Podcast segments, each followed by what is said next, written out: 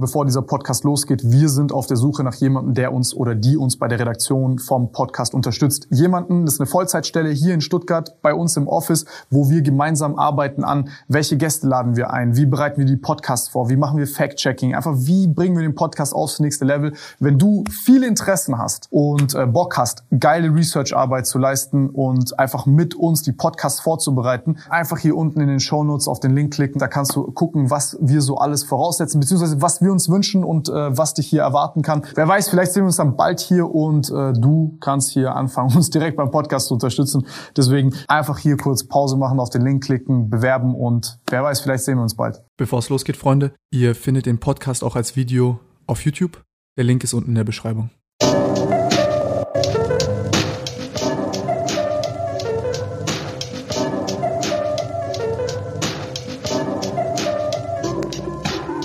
Dr. Irene Kilubi. Kilubi. Genau. Und äh, ich habe immer, ich hab immer Angst, dass ich irgendeinen Nachnamen aus, äh, falsch ausspreche. Ähm, was genau machst du heute? Das ist ganz, ganz witzig. Ne? Also ich merke das immer, dass die Leute suchen sich schon irgendwie raus. Wenn ich die Anfragen bekomme, dann denke ich mir, ach, die schicken mich, äh, stecken Heute bin in ich das, heute soll ich das genau, sein, morgen genau. das. Also ich glaube tatsächlich, äh, heutzutage sind wir vieles. Also wir können nicht einfach eine Person sein. Aber wenn man das, also ich habe einen schönen Oberbegriff für mich finden können, der alles irgendwie vereint. Und das ist, ich bin Unternehmerin. Mhm. Aber ich bin auch Hochschuldozentin, ich bin Beirätin, ich bin Business Angel, äh, Agenturchefin, Moderatorin bin ich auch und äh, Keynote-Speakerin. Aber das kann man, glaube ich, am besten als Unternehmerin zusammenfassen, oder? Wird dir ein besserer Begriff einfallen? Ja, das ist, das ist, das ist gut. Was, äh, Ja.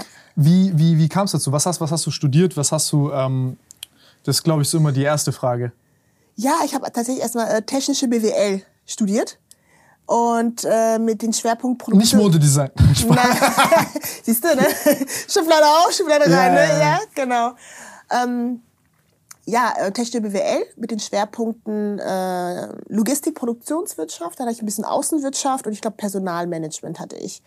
Und ähm, ja, ich kann mich noch erinnern, alle so, ah, du musst Marketing machen. genau. Ähm, du musst Marketing machen. Und dann habe ich gesagt, ey Leute, ne, ich, ich, ich bin auch schlau. Nein, Quatsch. ich kann nicht nur reden. Nee, genau.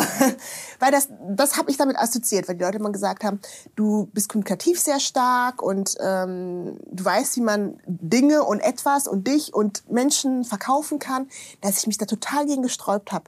Weil für mich war immer so, Ich habe in diesen fünf Filmen gesehen, wo Leute wie du auch sowas gemacht haben, deswegen das würde safe passen. Ja, so ungefähr, ne? Und für mich war irgendwie so, das kann doch jeder, so ein bisschen quatschen, so ein bisschen äh, verkaufen und Ja, ja, so. ja, ja. Und für mich war irgendwie so, das wird ja gar nicht so ähm, appreciated, ne? Also wirklich so angesehen, ne? So. Oh, und dann dachte ich mir so, ja, ich kann, ich bin auch technisch gut und ähm, habe mich bewusst dann entschieden, nichts mit Marketing zu machen. Ja, weil ich einfach dachte, das, ist, das kann jeder und das wird gar nicht so irgendwie hoch angesehen. Mittlerweile habe ich total meine Meinung geändert. Was Weil hast du dann gemacht? Äh, genau, und ich habe dann technische BWL studiert und dann ähm, habe ich dann bin ich nach England gegangen und habe dann Wirtschaftsingenieurwesen, aber auch wieder mit Schwerpunkt Supply Chain und Logistik. Genau. Hat dir Spaß gemacht?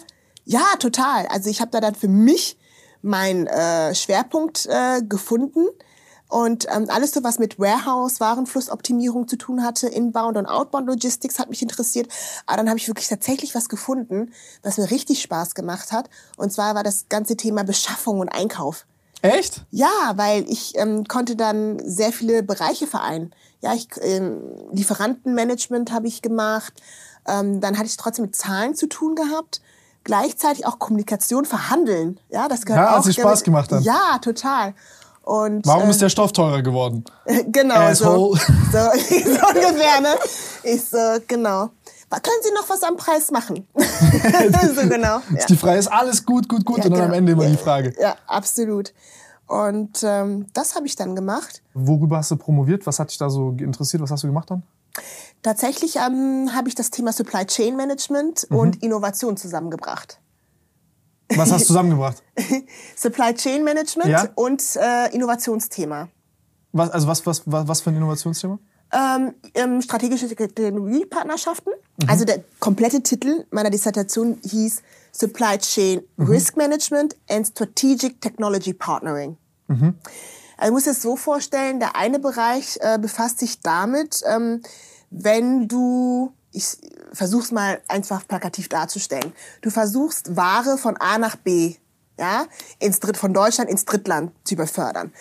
Da ähm, überlegt man sich zum Beispiel, was könnte alles schieflaufen, damit die Ware nicht pünktlich ankommt, fehlerfrei ankommt. Ja, welche präventativen Maßnahmen, also vorbeugende Maßnahmen kann ich treffen, um sicherzustellen einfach, ja, es gibt auch so große Firmen, die haben einfach jeden Tag ganz viel Ware zu verschiffen. Wir denken wir zum Beispiel an Lebensmittel beispielsweise.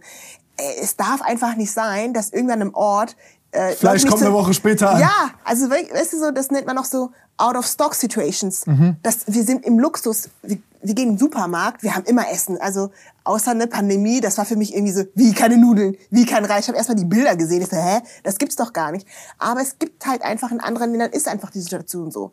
Oder auch irgendwie Alltagssachen. Ich, man nennt die immer so äh, ähm, fast-moving consumer goods, also Güter des täglichen Bedarfs. Was Die wir so einen brauchen, starken Deo. Durchlauf haben. Genau, ja, genau. Umschlagshäufigkeit schnell, Durchlaufzeiten müssen einfach schnell sein, ja. Zahnpasta, Deo und solche Sachen. Und äh, Supply Chain Risikomanagement beschäftigt sich halt mit dem Thema, äh, wie kann ich eben diese ähm, Warenströme gewährleisten, dass alles immer fehlerfrei in der richtigen Menge zur richtigen Zeit ankommt. Ganz spannend ist ja gerade bei solchen Produkten, ähm, wenn wir zum Beispiel irgendwo gehen, ne, ähm, im Drogeriestore, wir neigen dazu, wenn etwas ähm, rabattiert wurde, mehr einzukaufen. Ne? Ich, Beispiel Zahnpasta. Deine Lieblingszahnpasta, die kostet jetzt nur die Hälfte. Du würdest eigentlich normalerweise in den Supermarkt gehen und dir nur eine Zahnpasta kaufen. Also siehst du, ach, die kostet ja nur die Hälfte, kaufst aber fünf.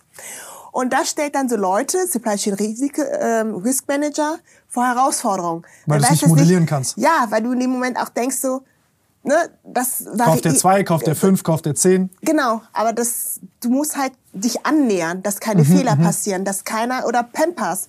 Ähm, Weil wenn du eine Woche keinen Stock hast, dann ist das unfassbar fetter Schaden. Genau.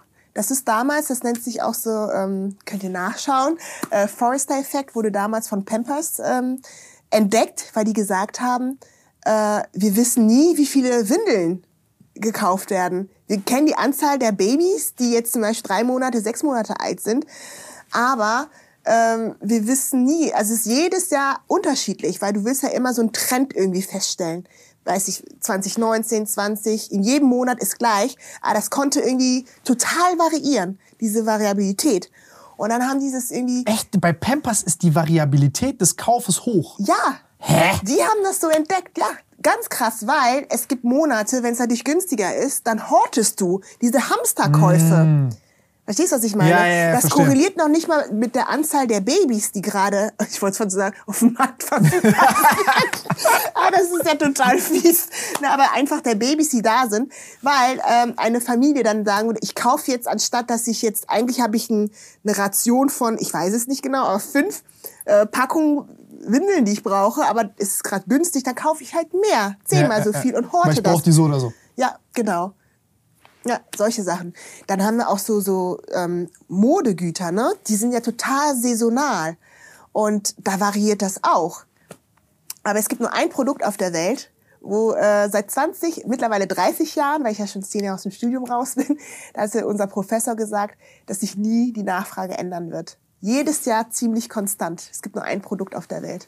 Nur ein Produkt auf der Welt, Ja, das also was planbar ist. Ja, steht habe ich gesagt, da muss ich arbeiten. Dann machst du nur Knöpfchen, sitzt da vorne, machst nur Knöpfchen, musst dir gar keine Gedanken machen, irgendwelche Koeffizienten ausrechnen, dass es alles stimmig ist und passt. Was ist es? Whisky. Whisky. Ja. Wieso kein anderer Alkohol? Wieso Whisky? Bei den anderen Alkoholarten ist es auch relativ äh, auch konstant, aber Whisky halt einfach, Bei Zigaretten? nee, auch nicht. Auch nicht? Auch nicht konstant, nee. Ja, so eine Sucht ist, ja, ich, ich dachte, so eine Sucht kannst du vielleicht auch gut modellieren. Aber Eine spannend. Sucht modellieren, das ist ja, könnte man auch überlegen, ne? Das sind ja Kunden. Ja, ja, klar, natürlich. Nee. Also nicht, dass ich wüsste, ja, dass das irgendwie planbar ist oder sowas, ne? Hast du irgendwas Interessantes gelernt? Wo du sagst, oh, das hätte ich jetzt nicht gedacht, so dass du da reingegangen bist, bevor du die geschrieben hast und gedacht hast, oh, jetzt, pah, ich habe eine grobe Vorstellung und dann gesagt hast, oh, da habe ich jetzt irgendwas Neues gelernt oder irgendwas, was kontraintuitiv war? Äh, bei was jetzt konkret? Bei deiner Arbeit zu all den Sachen? Äh, zu dem Thema Supply Chain, also ähm, ich habe äh, gelernt, ähm, weil das halt so interdisziplinär ist, ja, mhm. weil du arbeitest dann mit Produktion, mit Logistik, dann Vertrieb, huiuiuiui, ja, weil äh, die gehen, ja, weil das immer, es kommt dann immer zu Konflikten. Ähm, ich muss sagen, das waren jetzt so Beispiele Lebensmittelindustrie, ähm, weil das für die meisten greifbarer ist. Ne? Aber ich, ich habe in der ähm, Automobilindustrie gearbeitet und ähm, oh, das knüppelhart. Ja, total. Aber das, das war die beste, beste Schule, die ich jemals erleben durfte. Aber auch da mit Vorurteilen behaftet, da können wir auch noch mal drauf eingehen. Das Ding ist immer, ähm, bevor ihr irgendwie einen Anlauf habt ne, für ein Produkt, ja, bevor ein Produkt auf den Markt gebracht wird, lanciert wird, da muss man irgendwelche Zahlen mit Zahlen arbeiten. Ne? Wie viele werden wir dann ungefähr verkaufen? So. Und das ist dann halt leider oftmals so, dass der Vertrieb dann sehr konservativ die Zahlen eingibt. Warum? Die wollen sich ja übertreffen. Dann können die sagen, hey, ach, wir glauben, es werden so ungefähr, ich sag mal, ich spinne mal eine Hausnummer rum, 300.000 Fahrzeuge verkauft von dem Modell. Mhm. Und in Realität hoffen wir aber, dass es 400.000 sind, aber geben nur 300.000 ein, damit sie sagen können, wir haben uns, äh, wie sagt man, also übertroffen. Übertroffen, genau, das Wort fehlt mir, danke. Ähm, wir haben uns übertroffen, so. Aber du an der am anderen Ende, ja, du musst dir das so vorstellen wie so eine Wertschöpfungskette. Ey, da, da, da, wenn, du, wenn deine Produktion auf 300.000 auslastest, Produktion ja. funktioniert auf Auslastung, die holen dann da Aufträge für das ganze Jahr rein und dir fehlen 100.000 Fahrzeuge zu produzieren. Die Produktion zerstört dich, die, ja. die, schlagen dich. Und dann arbeitest du im Einkauf und hast dann irgendwelche Verträge ausgehandelt und äh, dann ähm, wird dann gesagt, ja, warum ist Mach mal einfach 100.000 neue. Ja, genau. Vor allen Dingen, du bist ja ähm, dann für bestimmte Komponenten verantwortlich, ne? Und äh, dann sagt man irgendwie so, gut, ähm, ne, die äh, Irene, die Frau Kilubi, äh, hat dann äh, an ihrem Modellfahrzeug nur nur drei äh, Räder, ne? Also was hat sie für eine Vorstellung, ne? dass die Leute nur mit drei Rädern fahren, weil ein Rad fehlt so ungefähr, ne? Ja, so musst du das vorstellen. Ja, und äh, da hast du echt manchmal richtig krasse Situationen, weil du musst dann, da ist die Kacke am Dampfen und dann musst du ähm, zusehen, dass dann alles wieder äh, zusammenkommt, ne? So. Aber das ist, das, da habe ich echt gelernt, äh, wie wichtig das ist, dass die richtige Kommunikation da ist. Und was ich auch gelernt habe, jetzt, wo ich selber in der Führungsposition bin, umso mehr, ähm, wie ergebnisorientiert ich eigentlich bin. Mhm. Mich interessiert auch oftmals nicht der Weg, wie man da hinkommt, sondern das Resultat zählt für mich. Ja, es gibt da Leute, die mal erzählen, was sie den ganzen Tag machen. Äh, oh, ich habe jetzt 300 E-Mails beantwortet oder äh, ja, ich hatte jetzt fünf Meetings. Ich so, ja, was ist das Ergebnis? Mein Beileid. so, weißt du? Ja, dass ich einfach sage, ähm, ja, acting das, busy. Ja, das ist, das ist das Ergebnis letzten Endes. Ne? Und ähm, dass man sich einfach auch mit Menschen gerne umgibt, die nach Lösungen suchen und nicht ständig hinkommen und sagen, da ist ein Problem, da ist eine Herausforderung, was soll ich denn machen jetzt? Ne? Also ich versuche ja auch eine Lösung irgendwie zu finden. Ähm, deswegen mag ich auch so, so Leute, die einfach so hands-on sind und ich finde Menschen, die vielleicht beispielsweise aus der Eventbranche kommen, also stressresistent, die wissen, wie man Ich höre das von jedem so. Das ja? ist so, so, so der Echt? Traum von jedem HRler. Hotel und Event. Ja, absolut, ne? Ja. Die sind formbar, also, die haben richtig viel Kacke, also die, die ja, sind super stressresistent. Genau, die sind auch bereit, mal am Wochenende zu arbeiten. Nicht, dass ich das erwarte, aber einfach dieses, dieses lösungsorientierte, ne, dass die nicht direkt irgendwie den Kopf in den Sand stecken, weil mal irgendwas nicht funktioniert oder ja, ja. Sind. Das ist aber das ist so eine Sache, die die die echt ähm, ja. also, da kommen wir auch zum Thema, weil du ja auch äh, viel zu dieser Altersdiversität ähm, ja auch jetzt sage ich mal ist ja auch ein Bestandteil deines Buches und und von dem was du heute machst ist, wenn du so junge Leute siehst, die dann die kommen dann her und sagen, ey, I wanna change the world, ich will die Welt verändern und ich habe übel Bock, was richtig Fettes zu machen und alles schön mhm. und gut und es hat nicht funktioniert. Und dann ist, okay, jetzt äh, Geficke, vorbei. Es hat nicht funktioniert, die Welt zu verändern. Also da sind schon einige dran gescheitert. Ja. Also, Nein, aber diese Stresstoleranz ist echt etwas, was man, also zumindest ja. sage ich mal, in meiner Altersgruppe und jünger gerade, muss ich echt ja. sehen, also äh, ich keine Ahnung, wie es bei dir ist, aber bei, bei, bei mir merke ich es auch häufig, also dieses Motivieren von Menschen und Aufmuntern ja. und diese Stressresistenz, die ist, ähm, ich würde sagen, wenn ich, wenn, wenn ich mit älteren Leuten arbeite, die haben mehr davon. Mhm. Ähm, ich will es gar nicht werten, aber mhm. das, das ist echt. Äh da merkst du den Unterschied. Spannend, ne? Weil sowas ist mal hilfreich für mich, für mein Buch, solche Inputs. Und ähm, ich habe jetzt auch zurzeit ähm, das Gespräch mit meinem äh, jüngsten Bruder, der 16 ist. Ne? Ähm, der will jetzt ein Business ne, äh, aufmachen.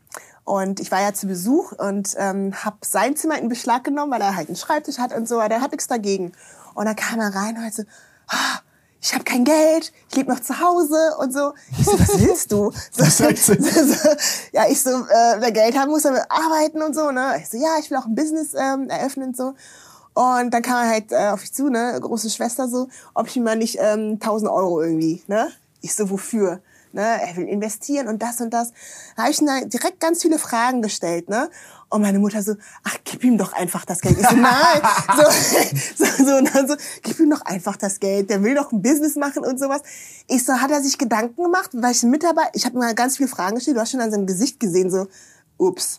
So. Dann habe ich gesagt, du spielst Fußball, ähm, du machst gerade ein Praktikum, du, äh, Schule etc. pp. Wer kümmert sich darum etc. Und Augen geöffnet. So. Und dann meinte er so, ja, äh, kannst du mir nicht irgendeinen deinen Mitarbeitern geben, die so zur Seite stehen? Ich so, aha. Der soll alles machen. Genau, nee. Und dann habe ich gesagt, aha, da fängt schon an. Der ist schon smart, aber ich habe auch ganz klar zu ihm gesagt, es gibt auch Sachen, ich habe ihm mal so Aufgaben gegeben aus der Firma. Und der ist super smart, äh, aber was mich stört, ne, da habe ich auch oft mit ihm geschimpft, er hält sich nicht an Deadlines. Und das ist bei mir total wichtig. Ne? Also jeder hat halt auch so seine Werte, das ist die Zuverlässigkeit und einfach Deadlines. Ich hasse so Leute, ähm, man hat zum Beispiel eine Deadline gehabt äh, und ähm, 14 Uhr, die melden sich erstmal nicht. Du weißt nicht, was los ist und dann sagen die äh, am nächsten Tag, ich, ich schaff's nicht. So, ja, habe ich auch gemerkt. ja. Und ähm, ja, ich habe ihm gesagt, versucht klar zu machen, hey, es ist Business und da ist es nicht einfach so wie im Privatleben, dass du einfach sagen kannst, ich mache es einen Tag später oder so. Und dann vor allen Dingen, was mich noch mehr stört, dass man nicht einfach Bescheid gibt und sagt, hey, ähm, die rennen, ich schaff's nicht oder ist mir was dazwischen gekommen. Einfach so, ne, ist jetzt halt so. Wie war das bei dir äh, mit dem Thema, womit du dich jetzt beschäftigst? Weil du hast jetzt, ich finde, ich finde immer die Geschichte von Leuten ganz interessant, weil das so irgendwie so dazu mhm. hinführt, was man, ja. was man, ähm, was man da heute macht. Und Mhm. Du hast, ähm, wie, wie, wie war dieser Übergang von dem ganzen Supply Chain Management äh, Thema zu Marketing und Co. und zu dem, was du heute machst? Mhm. Das war tatsächlich so, weil ich mich mit dem Thema Persönlichkeitsentwicklung angefangen habe zu Oh, großes oh, Wort. Ja, ja, ja, ja, genau, großes Wort. Ähm, aber ich hatte irgendwie was, was, was, was musstest du entwickeln? Was war dein Komplex? immer noch, immer noch. ja. Immer noch. Also, also das war ja tatsächlich so, ich hatte die wahnwitzige Idee, äh, weil ich gemerkt habe, ich, ich arbeite gern mit Menschen zusammen und äh, ich hatte mal das Feedback bekommen, ähm, dass sie sich durch mich motiviert fühlen, inspiriert. Die haben mir gesagt, irgendwie, äh, irgendwie eine halbe Stunde mit mir, man hat das Gefühl, äh, man schafft irgendwie alles, ja, weil mhm. ich wahrscheinlich auch dieses Mindset irgendwie versprühe etc. Und dann war mir mal langweilig, ne, weil ich habe nie genug zu tun. Ich war auch angestellt und habe dann gedacht so irgendwie, oh, ich möchte irgendwie Coach werden. Ich will äh, eine Coaching-Ausbildung machen. Mhm. So. Und ich werde nie vergessen, äh, wir hatten quasi die erste Sitzung. Wir waren natürlich eine Gruppe, äh, die sich ausbilden lassen wollte. Und ich so natürlich so ein bisschen auch so technisch ne, äh, angehaucht. Da ich, oh, ich krieg jetzt richtig coole Tools und Methoden. Damit kann ich äh, arbeiten, rausgehen und ja, die Leute dann halt auch äh, begleiten. Mir war es halt wichtig, irgendwelche Methoden zu haben, aber auch professionell zu gehen. Also quasi so dieses Talent, was dir Spaß macht, wo du schon ja, von Menschen genau, Feedback bekommen hast, nochmal so auf so ein professionelles genau, Fundament genau, zu packen, ja. dass du nicht schlecht fühlen musst, wenn du das äh, ja, den Leuten auch anbietest genau. und machst. Ja, Genau. Ja, erste Sitzung, da hieß es, fing an, ja, wir werden jetzt mit einem Wertesystem arbeiten. Ich so, was? ich sage so, ja, unser ganzes Coaching-System ist auf ähm, ein Wertesystem ausgerichtet und wir werden mit euren Werten arbeiten. Ich so, nee, ne? Das ist jetzt, ist das, das darf doch jetzt ich nicht wahr sein. Ich bin motiviert. Ich habe gedacht, so, ich bin hier falsch. Ich will, ich will nur Methoden lernen. Und dann hieß es so, alle Situationen werden wir an euch selber ausüben. Und ähm, ja, ihr müsst offen sein, euch öffnen, eure eigenen Geschichten und Situationen zur Verfügung stellen. Ich dachte so, ach du Scheiße. Ne? Ich so, ähm, nee, so dachte ich erstmal. Jetzt kommst du aus der Nummer so schnell nicht raus, ne? guckst du wenigstens zweimal an. Und dann hat es irgendwann mal Bam gemacht. Also es fing an, als wir unsere Werte aufschreiben mussten, einfach ins Blaue. Und dann hat uns der Trainer als Feedback gegeben, äh, die Werte, die der aufschreibt. Ja, also was haben die mit euch zu tun? Ihr habt, ne, vor allen Dingen bei mir hat es gemerkt, meinte er so, die Werte, die du aufschreibst, die sind so von außen beeinflusst. Was sind denn Werte, die von dir kommen? Da dachte ich mir so, was, ne, so. Und dann habe ich dann zum ersten Mal begriffen, weiß ich nicht, irgendwie, das hat bei mir so ein, so so so ein Turning Point gemacht, weil ähm, ich hatte viele Werte aufgeschrieben, aber eins der Werte war Anerkennung. Mhm. Und das hatte ich irgendwie auch relativ weit oben. Mhm. Und dann hat er gesagt, aber Anerkennung ist so stark vom Außen abhängig. So. Und dann habe ich gesagt, ja, stimmt, ne? Ich will gar nicht von außen abhängig sein. Und dann tatsächlich, als ich mich näher damit befasst habe, habe ich gedacht so, hey, das ist eigentlich so für mich jetzt ein Manko-Defizit gewesen, dass ich immer meinen Erfolg oder ähm, wenn ich irgendwas richtig oder gut gemacht habe, immer davon abhängig gemacht habe, ob andere mir gesagt haben, hey, das ist cool, was du machst oder ah, das ich mir einfach mal selbst sage, hey, ich bin mir selbst genug und hey, mal auf die Schulter klopfen. So. Und das hat sich dann total für mich geändert. Ähm, und da muss ich auch an so einen Spruch von einem meiner Führungskräfte denken, der hat gesagt, äh, Irene, weißt wann ich angefangen habe, erfolgreich zu sein, als es mir egal war, ob ich erfolgreich bin oder nicht. Mhm. Und ich habe für mich gemerkt, dass ich ähm, dann für mich gefühlt erfolgreich war, als es nicht mehr abhängig war, ob mir jemand sagt, hey, hast du cool gemacht oder das war jetzt erfolgreich, weil ich einfach für mich selber gesagt habe, hey, ich hatte Bock drauf, es hat Spaß gemacht und eventually ähm, ist es gut ausgegangen.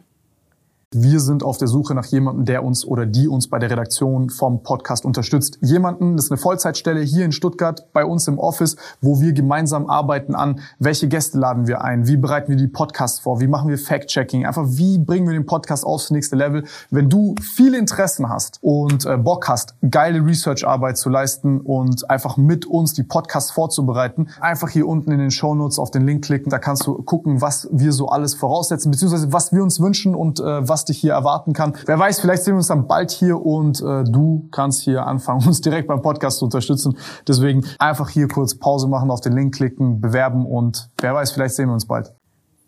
Ja, und es ist ja auch ein bisschen so schwierig. Ich meine, erstmal, was heißt erfolgreich sein? Und zweitens, ja. ist das validiert durch Leute um dich rum, die dir sagen, du bist erfolgreich und sie sind es ja. dann. Sind sie es, sind sie es nicht? Können sie das ja. beurteilen, bewerten? Ja. Ja, genau. Und dann hast du ja ganz so Incentives wie, okay, da erzählt mir jetzt jemand, äh, weil das ist ja immer die Vorstellung, die Leute haben, was das ja. heißt, erfolgreich zu sein. Dann jagst du eine Vorstellung hinterher, die irgendwie eigentlich nur ja. heiße Luft ist. Ja, ja.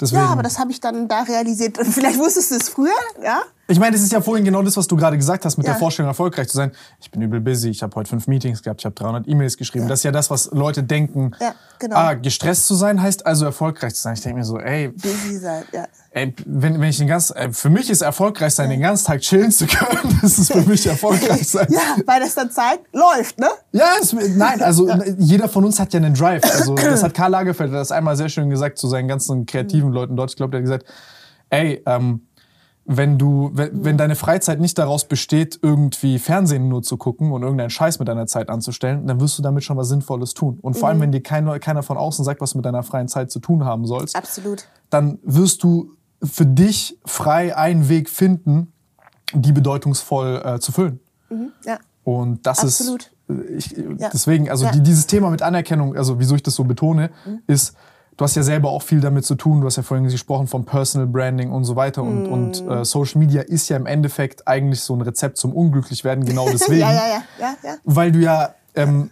weil, weil man diesen Sachen ausgesetzt ist, wo man jetzt, wo, an, wo man denkt, ey, was halten jetzt diese anderen Leute von mir? Und mhm. wenn ich erfolgreich werden will, dann muss ich dieses Bild erfüllen von was andere Leute denken, was heißt erfolgreich zu sein. Mhm. Aber du stellst ja gar nicht selber die Frage, ey, was will ich eigentlich? Ja, das ist es. Und die Leute werden dir dann folgen. Ja, absolut aber nicht und andersrum ist glaube ich so das wieso sich auch sehr viel sage ich mal in diesem ganzen Social Media ja. Space so ähnlich und gleich ja. anfühlt weil Leute nur mindless das kopieren ja, was genau. sie woanders sehen und denken okay das funktioniert also wird das das sein und dann kopieren genau, springen die genau, immer von genau.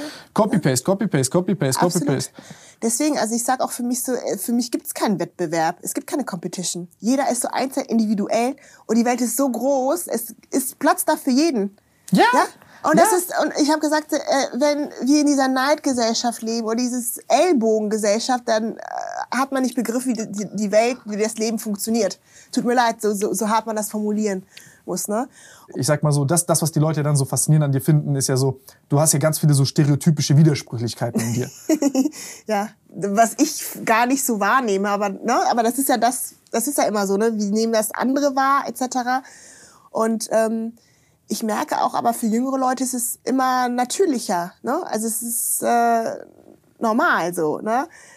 Ja, auch als ich in der Beratung gearbeitet hatte, ne, mit äh, Projektteams oder sowas, ne, das war für die natural, ne, dass die Jungen, dass die, dass einfach so jemand, der sie leitet, ähm, eine schwarze Frau ist, ne. Aber ich habe teilweise bei anderen Kontexten gemerkt, die kamen nicht drauf klar. So, da ist jetzt eine schwarze Frau, die sagt mir jetzt, was ich zu tun habe. Dass man schon gemerkt hat, dass sie versucht haben, dagegen anzukämpfen oder sich gesträubt haben. Ja, aber so einer wie du, ne, ne der, für den ist es egal, ja, also du würdest dich auch bei mir bewerben, ne? Bewerbung hey, ich finde das voll cool. Ich hätte einfach nur gesagt, so, ey, voll, jetzt bin ich mal, ich, jetzt erfrischend, jetzt will ich mal einfach sehen, wie ist denn das? Ja ich finde ich find diese Unterschiedlichkeit voll interessant, weil am Ende des Tages, also wenn, wenn man ein paar Jahre, sag ich mal, Unternehmertum auf dem Buckel hat, dann ja, klar gibt's Dinge, die werden mhm. sich jetzt nicht groß ändern und es gibt, sag ich mal, Grundprinzipien, die diese ganzen mhm. Sachen steuern, aber da gibt's auch einen riesen Korridor an Varianz, wie du dich, also mhm. wenn du jetzt erfolgreiche Leute anguckst, die können ja auch unterschiedlicher nicht sein. Ja, das ist es auch, ne? Aber trotzdem merke ich auch, wenn die Leute mit mir arbeiten, ähm, Weil Erfolg ist ein Produkt von Freiheit. Ja, ja. Und Leute wie dich oder wie mich zu unterdrücken, führt ja nicht, das führt ja nur dazu, dass du mhm. weniger erfolgreiche Leute hast. Ja, das ist es halt, ne? Weil dann leider auch die Leute sich dann ausbremsen lassen, ne? Das ist es, das Ding, ja?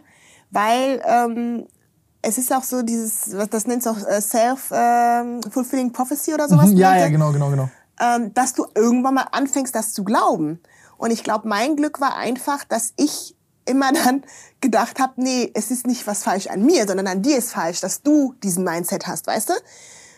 Wie hast du diese Self-Confidence entwickelt? Weil ich glaube, es, ich, glaub, ich kann mir vorstellen, dass ja. es sehr viele Frauen gibt, die sich vielleicht echt sehr gut identifizieren können mit dir, die sehr hohe Energie haben, sehr viel Drive, mhm. intelligent sind, begabt sind, aber an diesem einen Punkt scheitern, wo sie sich denken so, ey, wieso hat dieser dumme Vollidiot äh, äh, neulich in der Familie einen Fall gehabt, wo irgendein Typ zu einer äh, mhm. Familienmitglied von mir gekommen ist und gefragt hat so, ey, kannst du mir vielleicht einblasen? Also so, so todernst. okay. Und dann denke ich mir so, ey, warum nicht diese Self-Confidence an Leute, die das verdient, also die, die weißt, was ja, ich meine, ja, wo was dahinter ist. Ja.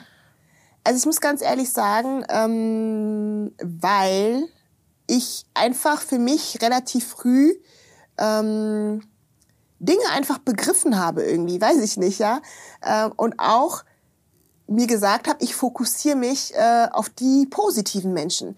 Weil wir vergessen sehr, sehr häufig, wir sehen oftmals immer nur das Negative.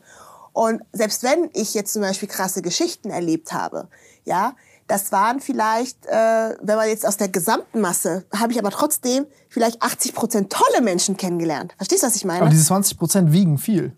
Und das ist das Problem. Lässt du es zu, dass diese 20 Prozent so viel wiegen? Und das habe ich nie zugelassen. Verstehst du, was ich meine? Hattest du nicht einmal so einen Moment, wo du dachtest, fuck, breche ich jetzt oder, oder das Gefühl, dein, Hand, dein Handtuch zu werfen und zu sagen, ey, boah, da, da, darauf habe ich jetzt echt keinen Bock mehr, ich will nicht so behandelt werden? Oder, gab, oder sagst du, sowas, so einen Moment gab es nicht? Doch, natürlich. Ich hatte immer Momente, wo ich gedacht habe, verdammt, ne? Und ähm, warum, ne? Und wieso? Und aber ich bin so, glaube ich, einfach vom Naturell her so kein Kind von Traurigkeit. Ich bin so ein, ein Mensch, ich, ich brauche einen Tag, um mich auszukotzen, wütend zu sein, vielleicht auch zu weinen. Aber am nächsten Tag denke ich mir dann so, so, sind diese Leute das wert? Die wollen das doch, aber das will ich denen mhm. doch nicht geben. Oder weißt du, was ich meine? So denke ich dann letzten Endes, ja. Und ähm, ich, ich denke auch immer so, ich habe eine gewisse Verantwortung. Ne? Vielleicht, weil ich auch sehr schnell erwachsen werden musste als Kind. Aber ich habe eine Verantwortung gegenüber den Menschen, die mich mögen, meiner Familie etc. Ähm, denen geht's doch auch nicht gut, wenn mir es nicht gut geht oder ich mich runterkriegen lasse. So habe ich dann immer in dem Moment gedacht. Stark. Ja. Und ähm, das hat mich dann letzten Endes da motiviert. Und ähm, ja, ich habe mich dann einfach immer an den schönen Situationen erfreut und habe dann irgendwann immer gemerkt, irgendwie, ich habe das irgendwann angenommen, weißt du, dass ich das angenommen habe. Ich habe mich vorher so, oh, ich bin ein Opfer und äh, warum mir etc. Habe ich gedacht so, nee, das ist vielleicht deine Geschichte, das ist deine Geschichte. Das ist einfach so. Äh, weil ich denke mir auch manchmal so, vielleicht ist es auch kein Zufall, dass wir gerade nach Deutschland gekommen sind, dass ich gerade ähm, schwarze junge Frau bin, die dann promoviert hat oder wie, ne? Vielleicht ist es meine Story, meine Geschichte. Das ist der Weg. Und ich dachte mir vielleicht, wenn ich es nicht anders erlebt hätte. Ich finde es voll schön, weil es ein neues Public Image ist. Also mhm. so, es, es, es, es ist ein neues Bild, ein neues Vorbild, was du, mhm. kein neues. Aber es ist halt eins, wovon ich denke, dass es schön ist, dass es das gibt. Mhm. Weil wir haben ja vorhin, als wir gesprochen haben, hast du auch gesagt, so, ey, wie ist es in Filmen? Du hast die mhm. Schwarze, die ist dann die beste Freundin von der weißen Freundin und die erzählt ja. dir dann ihren ganzen Scheiß und ja, genau. die ist genau. so ja, em em emotional Spongebob. Mhm. Oder du hast, mhm. äh, was hast du noch gesagt? Oder Kindermädchen oder keine Ahnung, was Wenn es du eine ältere schwarze Frau bist, ja, genau. Kindermädchen. Genau. Oder, was war das dritte, was du gesagt hast? Prostituierte. So. Ja. Oder die äh, Freundin von einem Drogendealer. Der Klassen, du lachst, ne? Ja, jetzt kommt Ratter, Ratter. Ach, diese Filme liebe ich doch. Können trotzdem gute Filme sein, aber ja. ja, ja, das ist so, ne? Ja, ja. Nee, jetzt, jetzt versucht man das ja ein bisschen anders zu machen, aber äh, was, was auch gut ist. Ähm, ja. Aber ich. Hm. Willst du noch meine Engelgeschichte hören oder habe ich dich jetzt interrupted? Stimmt, ja, das wolltest du mir noch erzählen. Ja, deswegen beschäftige ich auch in dem Buch auch so generell mit Stereotypen, ne? Und ähm, so Bilder, die so in unseren ähm, Köpfen sind. Ne? Da, es gibt halt auch so Situationen, die haben mich geprägt. Aber ich glaube auch, das liegt immer daran, welche Perspektive ich einnehme. Ja, mhm. ähm, die Engelgeschichte, genau. Ähm, äh, da war ich in der Grundschule und es ging halt darum, dass wir halt Weihnachten, ne, also Christkind, Christkind ist genau so und dann wurde halt gefragt, welche Rolle ich will. Ich eine große Klappe, ich will Engel sein und dann sagte die meine Klassenlehrerin, nee, aber Engel haben blonde Haare und blaue Augen oder wie auch immer und ich kann kein Engel sein. Oh. So. Und das sagst du, das hat, das hat sie einem Kind ja, gesagt? Hat, krass, ne? Wenn du dir überlegst, das oh. hat sie echt gesagt. Oh. Und ich weiß noch, ich war fix und fertig, habe dann geheult und so. Und dann auch so die klassische Rolle, ne? Die wollte mir die Rolle als die Hexe geben, ja, weil ich halt dunkel bin und das passt dann halt und so. Ich mir auch so. Und dann war ich. Ey, das kann richtig viel mit einem Kind anstellen. Sowas. Ey, ich fand's so krass. Aber Gott sei Dank, in dem Moment habe ich gedacht, so, ich war, ich war so wütend und verärgert und weil Gerechtigkeit so eine meiner Werte, ich habe gesagt, das ist doch voll ungerecht. Das, ja, ja? Ja, ich habe gesagt, im Moment habe ich gesagt, das ist total ungerecht. Und in dem Moment habe ich gedacht, so, in dem Moment habe ich hier geglaubt, dass es keine schwarzen Engel gibt. Habe ich hier geglaubt, aber ich habe trotzdem mm. gedacht, so, aber ist doch egal. Trotzdem kann ich ein Engel spielen. Ist doch, weißt du, was ich meine? So habe hab ich in dem Moment gedacht. Und dann hatte ich mein, da war ich, weiß, werde ich nie vergessen, da hast du ich bin ein sehr visueller Typ, ja, ich bin so ein total visueller Typ. Ich habe Situationen erinnern, was die Leute anhatten, wo jeder saß. Und dann ich würde mir auch erinnern, dass du gerade so über den Kopf gefahren bist, welche Uhr, weißt du, wie du gerade saßt oder so, ne? Und ich kann mich noch erinnern, da waren wir ähm, essen bei einem Italiener und dann habe ich das irgendwann mal rausfallen lassen, ne? Und dann ich so, warum gibt's denn eigentlich keine schwarzen Engel? Und äh, meine Nachbarin mit ihrer Tochter, die haben, die waren total entsetzt. Die so, hä, wie kommst du denn darauf? Natürlich gibt es schwarze Engel, ne? So haben die beide gesagt so. Und dann ich so meine Klassenlehrerin hat das gesagt, ja, was? Das gibt's doch gar nicht. So, ja, wie geht das Lehrerin? Und so, äh, gibt's gar nicht. Und dann haben die zu mir gesagt, natürlich gibt es schwarze Engel. Und dann ich so, aber ich habe noch keinen gesehen, habe ich gesagt. Ich habe gesagt, ich habe noch nie irgendwie in Bildern. Deswegen mhm. war für mich klar, sie hat recht. Und dann habe ich gesagt, aber trotzdem ist es unfair. Weißt du, was ich meine? Ja, ja, ja. Also, und das hat mich dann, ähm, es ist geprägt. Und dann habe ich gedacht so, ja, aber warum muss sie so an diesem Bild festhalten? Das, da habe ich gedacht, das, ist, das muss jetzt so sein. Und da habe ich mir gesagt so, gut, ne, dann, dann, das ist mir dann egal, ne? So gedacht, ne? Wenn jemand denkt, dass ähm, ich als schwarze Frau das nicht machen kann und darf, ist doch egal. Wenn ich doch Bock drauf habe, dann lass mich doch. So habe ich gedacht. Ja, äh, Lass mich doch einfach. Und vor allem, es gab es halt nicht. Das, das ja. ist so, ich, ich glaube, das, das ist dann so, da ist man Opfer seiner eigenen Perspektive. Also jetzt nicht du, sondern diese Lehrerin ja. und diese Leute, weil die denken, die verlieren dann da irgendwas oder das war immer so und das ist ein Bruch der Tradition oder. Ja. Aber ich habe auch für mich gelernt, einfach Empathie zu entwickeln, ne? Weil ich habe dir auch gesagt, jeder hat irgendwie Vorurteile. Mhm. Aber die Frage. Was sind deine? Mein, boah, was für Vorurteile. Äh, du, da musste ich mich auch äh, paar Situationen ähm, auch selber dabei ertappen. Ähm, als ich tatsächlich äh, Leute bei Einstellungen mhm. habe ich das manchmal so, so ah, denkst du, boah, Irene, jetzt lass das nicht auf dich zukommen. Ähm, ich hatte wirklich so ein Bild gehabt, zum Beispiel ähm, hatte ich äh, für ein Startup ähm, ein ITler. Ich hatte die ganze Zeit Bild im Kopf, Mann, Mann, Mann, Mann. Und dann war es dann, die beste war dann jetzt dann eine Frau. Ehrlich? Ja, und ich werde es nie vergessen. Habe ich jemals eine Frau als ITlerin gesehen? Siehste? Ja, siehste, selbst ich hatte da, äh, weil ich das, ich lief da rum, wo ist der nächste nerdy Mann? Und ähm, das Spannende war, ähm, das Startup wurde schon von zwei Frauen gegründet. Und dann saß ich auch wieder so bei so einem Event, äh, werde ich auch nie vergessen, saß ich beim Lunch mit einer Bekannten von mir und gesagt, ah, ich habe jetzt endlich äh, für das Startup einen äh, ITler äh, gefunden, ne? CTO so. Und das ist eine Frau. Und dann guckt sie, sie, mich an und sagt so, ja, aber es wäre schon besser gewesen, wenn du einen Mann gefunden hättest, weil das sind da schon zwei Frauen. Ja, aber das ist tatsächlich so. Und dann meinte sie so, ja, ähm, es kommt schon besser an, wenn die jetzt vor Investorinnen pitchen, wenn da jetzt äh, ein Mann dabei ist. Da habe ich sie angeguckt und habe gesagt, wenn drei Männer gründen, da sagt keiner was. Wenn drei Frauen gründen, ist das jetzt ein Problem oder was? Dann hat sie so geguckt und sie so, stimmt, hast auch wieder recht. Vergiss, was ich gesagt habe, sagt sie Irene. Vergiss, was ich gesagt habe. Also es gibt so Situationen wirklich, wo du merkst irgendwie so Unterschiede, wo ich mich aber auch selbst ertappe und dann äh, denke, okay, du musst halt Empathie entwickeln, einfach mit den Leuten sprechen. Genauso, als ich irgendwie bei so einer Beratungsstelle war und ähm, wenn mir halt geholfen, irgendwie so meinen Pitch-Deck oder meinen Businessplan zu erstellen. Und dann hat sie halt gesagt, ja, wie viel will ich raisen? Dann habe ich halt den Betrag gesagt, die so, original, normalerweise fangen Frauen erstmal klein an. Und dann dachte ich so, ey, wie kannst du das als Frau sagen, ne? So irgendwie, ne? Und dann hat sie es nochmal betont. Ich finde das ja toll, dass sie als Frau wirklich was mit Technologie auch noch eine App entwickeln und so. Weil die meisten Frauen wollen irgendwie eine Vernissage machen oder Klassiker, ja, ähm, Friseursalon eröffnen. Aber das finde ich cool. Aber ich glaube, so als Frau wird es schon schwierig sein, ne? ähm, irgendwie mehr als 50.000 Euro relativ zu Beginn zu bekommen. Auch wenn das jetzt ein äh, Tech-Unternehmen. Ey, ich finde das so krass, wie diese, wie, wie so gesellschaftliche Bilder sowas bestimmen. Also es gibt ja viel ja. Forschung mit Persönlichkeitsmerkmalen, wie das unterschiedlich ist, mhm. die teilweise Gender Pay Gap erklären und mhm. so mit, ja. mit diesen mit Big Five und ja. äh, wie halt, so genau, Harmoniebedürftigkeit, genau. ne, dass, dass, dass, dass Frauen quasi in dieser Merkmalsausprägung, Politeness so ein bisschen äh, und, und Empathie halt äh, höhere Merkmalsausprägungen haben, weil sie halt mhm. durch so ein bisschen more likely sind, hardwired zu sein wegen ihrer Biologie und so, weil, sie Kinder kriegen. Aber auf der anderen Seite denke ich mir auch so, es ist ja sehr, sehr plastisch alles und auch sehr kontextabhängig, all diese mhm. Persönlichkeitssachen. Und ich denke, dass dieses Bild einer Frau als Geschäftsfrau mhm. ähm, oder was auch immer eine Frau tun möchte, ob sie mhm. Mathematikerin, Mathematikerin, Ärztin. Friseurin, ist ja egal. Es geht ja im ersten Schritt geht es um Freiheit.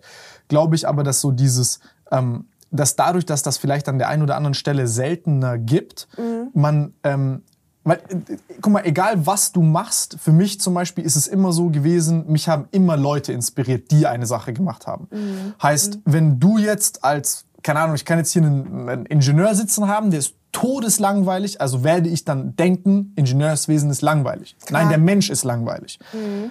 Jetzt kannst du hier sitzen und mir beispielsweise ein und dieselbe Sache irgendwie näher bringen, aber weil du das als Mensch so gut machst, entwickle ich eine Affinität zu dieser Sache. Mhm. Und ich glaube, dass ähm, dass es eben vielleicht da einfach häufig, äh, ich mag Gendern überhaupt nicht, ich bin kein Fan von Gendern, ich finde es einfach umständlich und nervig und ich bin zu voll dazu. Aber ein wesentlicher Punkt, der vielleicht da irgendwo drinstecken könnte, ist dieses Bild. Ich glaube, dass diese Vorbildsfunktion von, wenn du zum Beispiel sagst, ey, Programmierer, dann denkst du an versiffte, brillentragende Nerds, die den ganzen Tag nichts anderes machen als das. Natürlich gibt's ja. da auch Frauen, wenn du kurz ein zweites Mal darüber nachdenkst. ja, klar. Ja. Aber irgendwie hast du keine Vorstellung dafür. Und ich glaube, dass diese Vorstellung, dieses Zeigen in der Öffentlichkeit, ob in Film, ob, ob solche Geschichten wie jetzt von dir, bin ich einfach riesengroßer Freund von all diesen Sachen, die so Pattern Breaking sind, die sagen, ey, hier ein neues Bild, eine neue ja, Kategorie, ja. neu von Mensch oder Frau oder Mann oder dies oder das. Ich bin immer Freund von Widersprüchlichkeit. Ich liebe Widersprüchlichkeit. Ich liebe mhm. irgendwas, wo dein Hirn so einen kurzen Knoten hat und so denkst mhm. so, what the fuck. Ja. Ich liebe sowas. Und ich finde, dass es einfach mehr solche Bilder geben sollte, weil du dann ähm, weil dann einfach neu, du, du, du öffnest einen neuen Raum. Das ist eine Horizonterweiterung. Ja. Mhm. So, und ich denke, dass, ich denke vor allem, ich zum Beispiel denke, ich bin kein großer Freund von diesen Frauenquoten und so weiter und so fort, weil ich will nicht, dass irgendeine Frau denkt, dass sie den Job hat wegen einer Quote. Bin ich gar kein Freund von. Aber mhm. ich bin ein Freund davon, mehr Frauen da zu haben. Einfach nur, also in verschiedenen Geschichten, ob es Frauen sind, ob es Leute sind mit Migrationshintergrund, ob es alt und jung ist. Ich bin ein riesengroßer Freund von dieser gesamten Diversität, einfach aus einem Grund, mhm. weil es einen Perspektivenreichtum äh, bietet. Mhm. Und es eine komplett, beispielsweise, was, was jetzt so ein konkretes Ding ist bei Frauen, ich finde zum Beispiel es einfach erfrischend. Ich, wenn ich zum Arzt gehe, ich gucke häufig einfach nach Ärztinnen, weil ich die Erfahrung gemacht habe, das ist jetzt vielleicht auch ein Stereotyp, ist, dass die kommunikativ viel besser sind als Männer. Weil bei, bei, bei, häufig bei Ärzten ist das dann, die sind dann hart mit dir und das ist, ah, halt durch und das ist nichts. Ja. Aber eine Frau ist dort empathisch, ja. die weiß, wie wichtig es ist mhm. zu kommunizieren und die, die, die, die, dieses Zwischenmenschliche ja. und all diese Dinge, die vielleicht jetzt nicht, die ist dann nicht, vielleicht hat die kein großes Durchsetzungsvermögen und hat nicht die dicksten Eier am Tisch oder so. Aber das willst du ja auch nicht in dem Moment. Mhm. Und das ist etwas, wo ich finde, dass es schade ist, dass unsere Mechanismen im Moment so ein bisschen das rausfiltern. Und ich denke, wir mhm. filtern das raus, was wir als Gesellschaft vielleicht auch in diesem Moment fast bitter ja, nötig haben. Absolut. Aber das ist das Ding, diese, sage ich jetzt mal, die Widersprüche, die eigentlich gar nicht widersprüchlich sind, aber wie die so empfinden. Wir tun so, als ob. Oder ja. wir empfinden das so. Warum? Weil wir die zu wenig sehen. Deswegen, ja. es reicht nicht einfach nur einmal zu sehen. Ja, ich gebe mal das plakative Beispiel. Natürlich freue ich mich, wenn es heißt, ähm, eine Frau ist jetzt Vorstand von der Firma, eine Frau ist jetzt Aufsichtsrätin.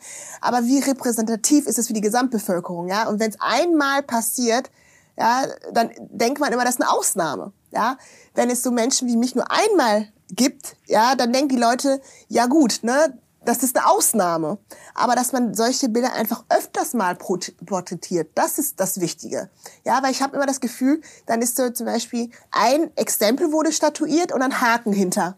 Aber dass man dann irgendwie weitermachen muss, ja, also das, das, das, äh, das ist ganz, ganz wichtig, finde ich. Ich meine, man sieht das ja auch, also jetzt mal an der ursprünglichsten Geschichte überhaupt, Mutter und Vater du hast ein Kind und was ist das, was ist einfach die, so ich, ich habe eine alleinerziehende Mutter, mhm. aber, äh, und ich will jetzt nicht rumheulen oder so, aber es ist natürlich schön, als Kind Mutter und Vater zu haben. Ja. Und wenn wir jetzt von einem Unternehmen sprechen, vor allem mit den Anforderungen, und da kommen wir gleich auf dein nächstes Thema, diese Altersdiversität und so, mhm. und die mhm. Dinge, worüber du in deinem Buch berichtest, finde ich super spannend, ist ja folgendes.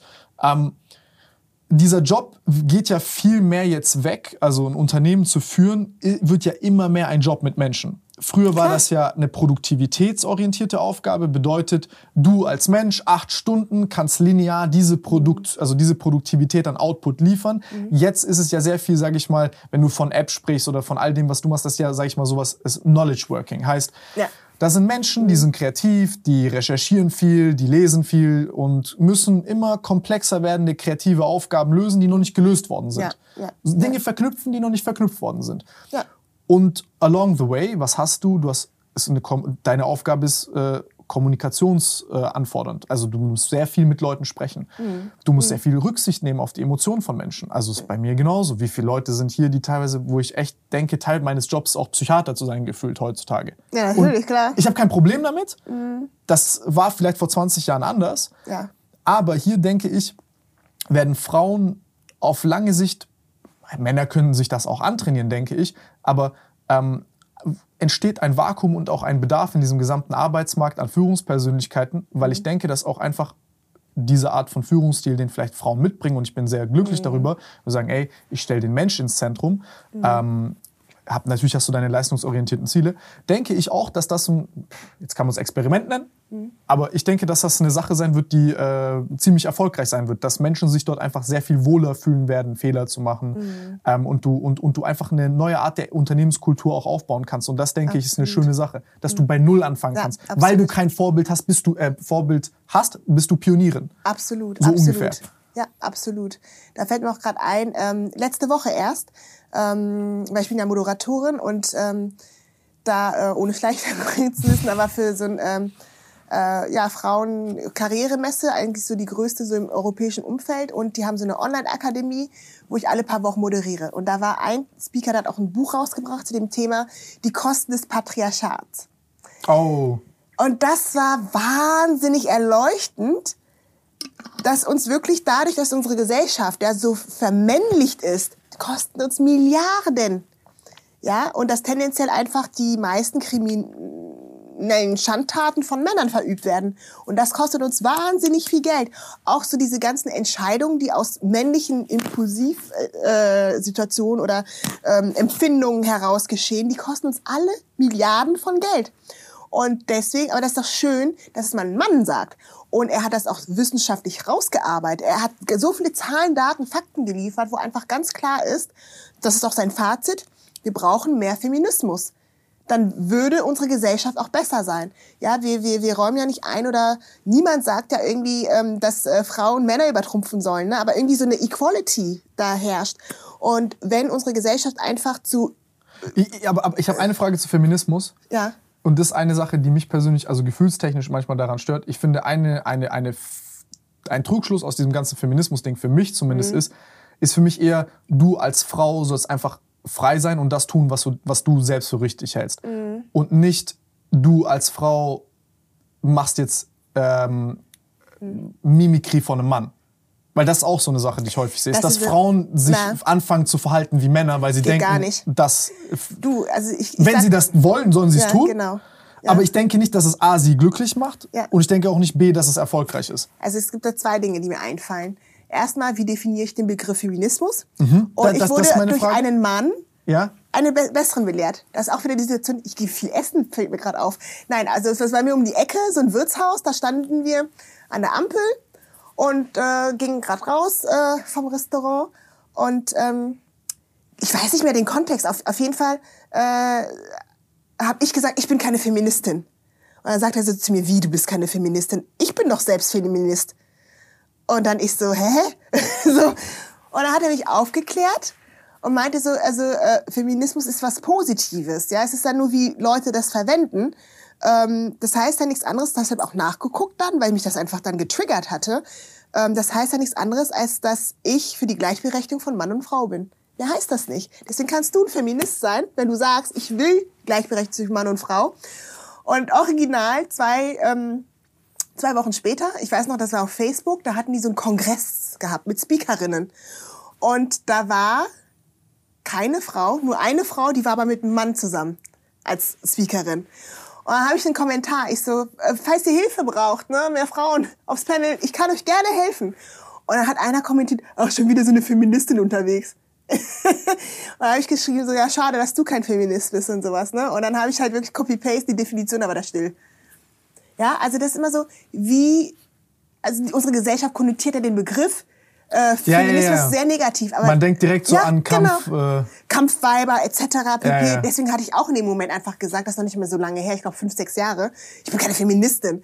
Und der guckt mich an so, ja, das ist es. Ne? Und da muss man erstmal die Leute aufklären. Irene, du hast ja super viel äh, Beratung auch gemacht von so sehr großen Konzernen, Siemens, Amazon, weiß ich, was du noch gemacht ich hast. Dort, gearbeitet. dort habe ich gearbeitet. Dort hast du gearbeitet. Da war ich auch. angestellt. Ja, und du hast, aber du hast ja auch, du bist ja auch gerade äh, berätst ja super viele Unternehmen. Ja, das mache ich auch. Genau, auch große Firmen, Startups, auch äh, Verbände, Vereine und sowas. Also die große Bandbreite. Ja, also ich. Wieso kommen die zu dir? Also was, wo brauchen die Beratung von dir? Wo brauchen die deine Unterstützung? Genau, also ich habe ja ähm, zwei Firmen. Einmal ähm, die Agentur. Da haben wir das Thema Social Media Marketing und wir sind spezialisiert auf Corporate Influencer Strategie. Und dann haben wir die Initiative Joint Generations. Da bauen wir digitale und analoge Brücken zwischen verschiedenen Generationen. Und wenn die kommen, sagen die dann quasi dann, ey, ähm, wir sind alt, wir haben, wir haben übel gutes Produkt aber wir haben keine Ahnung, wie wir mit diesen jungen Aliens kommunizieren sollen. zum Beispiel, ne? Also es können viele verschiedene Sachen sein. Äh, zum Beispiel habe ich letzte Woche eine Anfrage bekommen, da geht es mehr in Richtung Gesundheitsmanagement. Ähm, das ist ein Umfeld, ähm, ja, wo Menschen stark körperlich ähm, eingesetzt werden, ja. Mhm. Und mhm. die merken natürlich alle den demografischen Wandel. Das heißt, ähm, wir haben ja diese, diese umgekehrte Pyramide. Ganz viele ältere Menschen und ganz viel äh, wenig äh, junge Menschen, die nachziehen.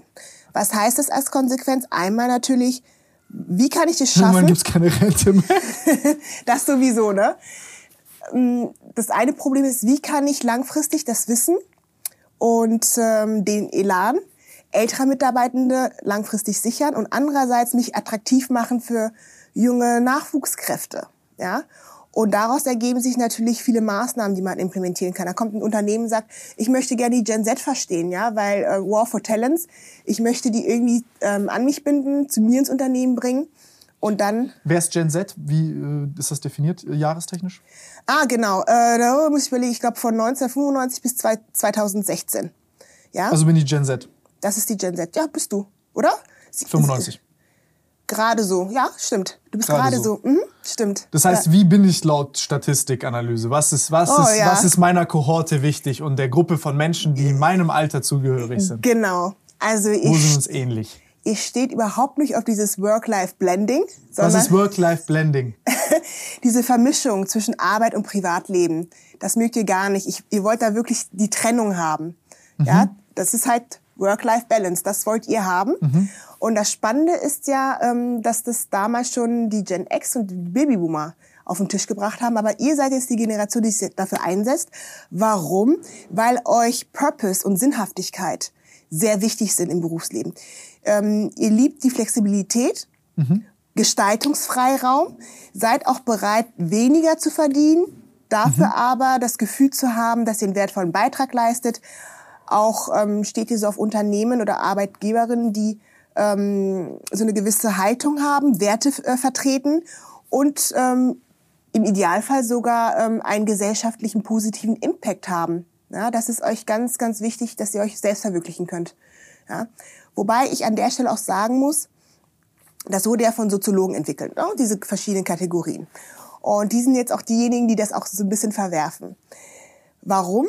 Guckt ihr an, was hat denn jetzt, äh, du gehörst jetzt, sage ich jetzt mal, zu den älteren Gen Zettlern, aber die ganz jungen Gen Zettler, die haben jetzt ähm, ihre Jugend während der Pandemie verlebt. So. Und das ist natürlich ein krasser Einschnitt für die. Und deswegen sagt man auch, dass sie nicht nur rein nach Selbstverwirklichung suchen, Sinnhaftigkeit, sondern auch dadurch, dass sie halt einfach ein bisschen Angst haben, ähm, unsicher sind, dass die auch trotzdem noch ein bisschen Sicherheit haben wollen, ne? Also in der Richtung. Vor allem ja jetzt, wir leben ja in einer extrem ungewissen ja. Zeit. Ja. Und ich glaube, als ich jung war, war das nochmal anders. Jetzt. Du bist doch immer noch jünger jung. war, jünger war, ja. nicht jung war, jünger war. Äh, ja, red wie so ein Opi. Äh, damals. Damals. Was soll ich sagen? Ich bin ja zehn Jahre älter als du. ja, nee, nee, nee, deswegen jünger. Ähm, ist es, glaube ich, so, dass jetzt gerade merkst du, äh, du hast sehr viele Krisen hintereinander, Corona, dann ja, Rezession, ja, ja. Äh, was jetzt das Geld wert und blablabla. Und, und vor allem hast du auch diesen technischen Fortschritt, der immer beschleunigt. Du denkst, jetzt geht das nicht mehr voran und dann bam, nochmal. Mhm. Du denkst, du hast gerade irgendwie Instagram oder so gecheckt, blapp, TikTok. Mhm. Also so, dass, dass, äh, die Welt verändert sich in einer immer, immer ähm, ähm, höheren Geschwindigkeit. Und ich glaube, dass dass mhm. ähm, mittlerweile auf junge Leute nochmal echt eine komplett andere, also wir nennen das alles Digitalisierung und so, mhm. aber die Welt heute ist echt nochmal ganz anders als vor zehn Jahren. Klar geht auch viel schneller. Deswegen merkt man auch, dass die Spanne zwischen den einzelnen Generationen immer geringer wird. Ähm, was, was mhm. glaubst du, das kommt denn nach äh, 2016? Beim, was kommt nach 2016? Ja, welche Generation kommt danach? Ab wie heißt, 2017. Wie, wie heißen die? Generation Alpha. Ja? Ja, das Alphabet fängt von vorne an. Ich sage immer scherzhaft, wer noch ein Gen, Gen Alpha Baby haben möchte, der muss sich beeilen, weil ähm, dann hört's genau 2025 hört's auf und dann fangen 2026 die Betas an ich finde es voll spannend, weil mhm. da gibt es ja auch so diese, äh, diese, diese, diese, diesen Gedanken, dass du sagst, die kollektive menschliche Erinnerungsfähigkeit mhm. ist, sage ich mal, wie gespeichert auf allen Menschen, die gerade leben. Mhm. Und wir sind so die Summe der Generationen. Und du hast immer in, in 25 Jahren immer eine dominante Generation, die die Welt sozusagen in Form ihrer Kaufkraft ja. und ihrer, ähm, sag ich mal, ihrer Agency in Unternehmen, mhm. äh, in Führungspositionen und Co. beeinflusst. Und das, das, das finde ich auch ganz interessant, weil sich dort ja auch immer so ein Wechsel mhm. stattfindet. Also ein bisschen wie Jahreszeiten, Sommer, mhm. Frühling, Winter. Wo sind wir jetzt? Mhm. Absolut. Äh, du sprichst jetzt dann 25 Jahre, mhm. das wird es nicht mehr geben. Wir hatten ja? noch nie so viele Generationen auf einmal auf dem Arbeitsmarkt, nämlich fünf. Ja, weil diese Spanne immer geringer wird. Es kann auch sein, dass wir Weil mehr passiert in weniger Zeit. Genau, durch, durch diesen Wandel. Der geht mhm. einfach so schnell. Wodurch werden denn einzelne Kategorien geprägt? Durch die Identität. Was erleben die in einer gewissen Zeitspanne? Wie werden sie erzogen? Wie sind sie sozialisiert worden? Und all das, Also das sind so Lebenseinflüsse und gesellschaftliche Einflüsse, die Generation prägen. Und deswegen hat man die sozusagen in so eine Kategorie oder Alterskohorten gepackt. Mhm. So. Und heutzutage geschehen diese Veränderungen viel, viel schneller. Auch im privaten, gesellschaftlichen Umfeld, nicht nur im Wirtschaftsumfeld, sondern auch ähm, die Erziehungsmethoden ändern sich einfach viel schneller. Dann ähm, haben wir natürlich viele neue Technologien, die einfach ganz, ganz schnell auf uns einprassen. Ja? Und ähm, dadurch kann es natürlich passieren, dass wir vielleicht in Zukunft äh, weiß nicht, sieben, acht Generationen auf einmal haben werden. Du merkst ja jetzt schon. Ähm, jetzt kommen die Alphas nur noch neun Jahre, dann kommen ja von 2016 bis äh, 2025, danach kommen die Betas, wissen wir noch nicht. Vielleicht ist es auch nur neun oder acht Jahre. Und davor waren es immer so 25, 20, 16 Jahre. Also waren die Einflussfaktoren waren stabiler, länger genau, anhaltend. Genau, richtig. Und jetzt, ähm, ich, kann, ich kann diesen Wunsch äh, nachvollziehen tatsächlich, also mhm. von, von, von Leuten, die jetzt ihre Jugend in der Pandemie durchgemacht haben, weil mhm. äh, alles, was irgendwie, also das ist ja eine der Sicherheiten und Wahrheiten, die so erschüttert wird. Jetzt ja erstmal, wir wissen ja nicht, was passiert. Mhm. Du hast jetzt auch einen Krieg. Ähm, beispielsweise hat ja auch mhm. jeder gedacht, wir haben das in Geschichtsbüchern gelesen und wir wissen, dass das scheiße ist. Ja. Aber erlebt hat den keiner von uns. Mhm. Gibt es ja auch viele Gott sei Dank. Mhm. interessante Parallelen auch so zum Ersten Weltkrieg, wo auch ja keiner einen Weltkrieg haben, mhm. haben wollte. Ich will jetzt keine Weltkriegsszenarien hier anfangen äh, vorzutragen, aber da war auch die Welt auf so einem Hoch. Wir sind jetzt technologisch entwickelt, äh, Innovationsdichte mhm. ist hoch und alles geht jetzt besser, schneller, bla bla. Mhm. Und war dann so ein bisschen auch so eine kleine Arroganz, die damit äh, mhm. mitgekommen ist. Aber was ich, was ich ähm, interessant finde, ist durch dieses sich sehr schnell wechselnde Umfeld diese, diese, dieses Bedürfnis nach Sicherheit, was mhm. viele Leute haben und Stabilität, also ja. Werte, auf die sie zählen können, auf Dinge, die sie, auf die sie sich verlassen können, Dinge, die vielleicht auch in 50 Jahren noch so sein werden. Absolut. Ah, das Schöne an einer Generation finde ich, ihr wollt nicht auf etwas verzichten. Ihr wollt beides haben. Und unsere Elterngeneration, die mhm. waren der Meinung, ähm, wenn ich Karriere machen möchte, ja, dann muss ich irgendwie Einschränkungen in meinem Privatleben machen. Aber ihr möchtet das nicht. Mhm. Ja, ihr wollt beides trotzdem irgendwie haben. Ist es, und das ist jetzt eine Frage, die ich habe an dich, wie kriegst du das hin in, in der Beratung? Weil diese moralischen Ansprüche von uns jungen Menschen, äh, die steigen ja. Weil mhm. meine Mutter beispielsweise hat gelebt, die ist irgendwo 60er Jahren geboren worden, das war der Standard an Normalität und ihre, ich sag mal, ihre Fantasie geht bis hier. So, jetzt werde ich geboren in eine Welt und für mich ist das hier normal. Ja. Und meine Fantasie endet hier. Mhm. Und jetzt muss Jung und Alt müssen miteinander reden. Ja. Und irgendwie ist beides nicht falsch. Ja, absolut. Und wie, wie, weil das fand ich zum Beispiel ganz spannend, dieses Reverse Mentoring-Programm, äh, mhm. was, was, was du da auch äh, ins Leben gerufen hast, fand ich ein extrem spannendes Konzept, weil ich habe ja. das, wir leben das hier, aber ich ja. habe nie so dran gedacht, mhm. wie ihr das gemacht habt. Mir ist es erst im Doing so aufgefallen, weil mhm. ich hier auch quasi mit ähm, älteren Leuten arbeite und ich muss sagen, es ist wirklich ein gigantischer Segen, mit Leuten zu arbeiten, die älter sind. Du hast viel mhm. Streit, du hast viel Meinungsverschiedenheiten, mhm. aber ähm, beide diese Richtungen sind sehr, sehr valide. Ja. Und wie, lern, wie, wie, wie lernen wir daraus? Mhm. Und ich mhm. glaube, dieser mhm. Mix, der fehlt uns ja im Moment noch im Mainstream. Der mhm. kommt ja so langsam. Also ich rede mal in mhm. alten Corporations. Warum will ich jetzt nicht in irgendein altes Unternehmen gehen? Weil ich mir denke, das sind irgendwelche Idioten, die einen Stock im Arsch haben, wo ich 40 Prozent meiner Zeit beschäft mich beschäftigen muss, irgendwie mich zu rechtfertigen für gute Ideen und Politik zu machen, anstatt wirklich an guten Dingen zu arbeiten. Mhm. Irgendwie dann so Nebensächlichkeiten, wann komme ich ins Büro, was mache ich heute, gehe ich da mit einer Karte rein oder raus, messe ich Produktivität mit Stunden, die ich dort verbringe, denke ich mir so, mhm. willst du, dass ich 20 Stunden an einem Design arbeite oder 50 Stunden mhm. oder in fünf Minuten? Aber für fünf Minuten willst du mir weniger Zeit, aber du willst ein gutes Design haben.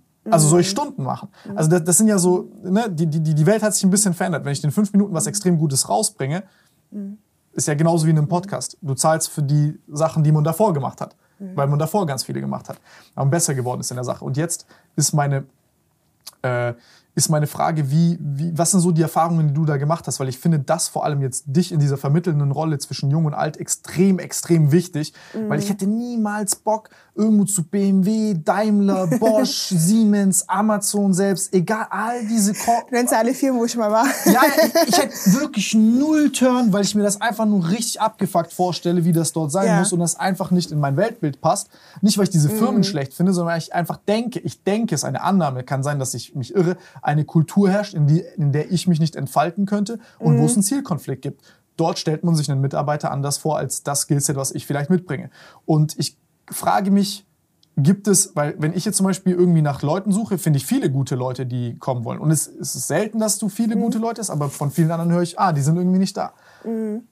Und ja. ob das in Politik ist, ob das äh, in mhm. Corporate ist und Co. Jetzt frage ich mich, wie kriegst du das hin und was hast du gelernt aus diesem Verbinden von Jung und Alt? Genau. Also mir schießen gerade ganz viele Dinge durch den Kopf. Ja. Erstmal, also es ist äh, genau wie bei dir. Ich hatte auf eine Stelle 108 Bewerbungen, weil die einfach so die Mission dahinter so cool fanden. Ja, und äh, vielleicht vermittelt man so ein gewisses Bild. Ne? Wir sind ja auch bestimmte Charaktere, die dann irgendwie das Gefühl vermitteln, ja, da könnte ich da dort das anfinden oder antreffen, wonach ich mich sehne. Ne? Vielleicht dieses Lockere, diese Leichtigkeit etc.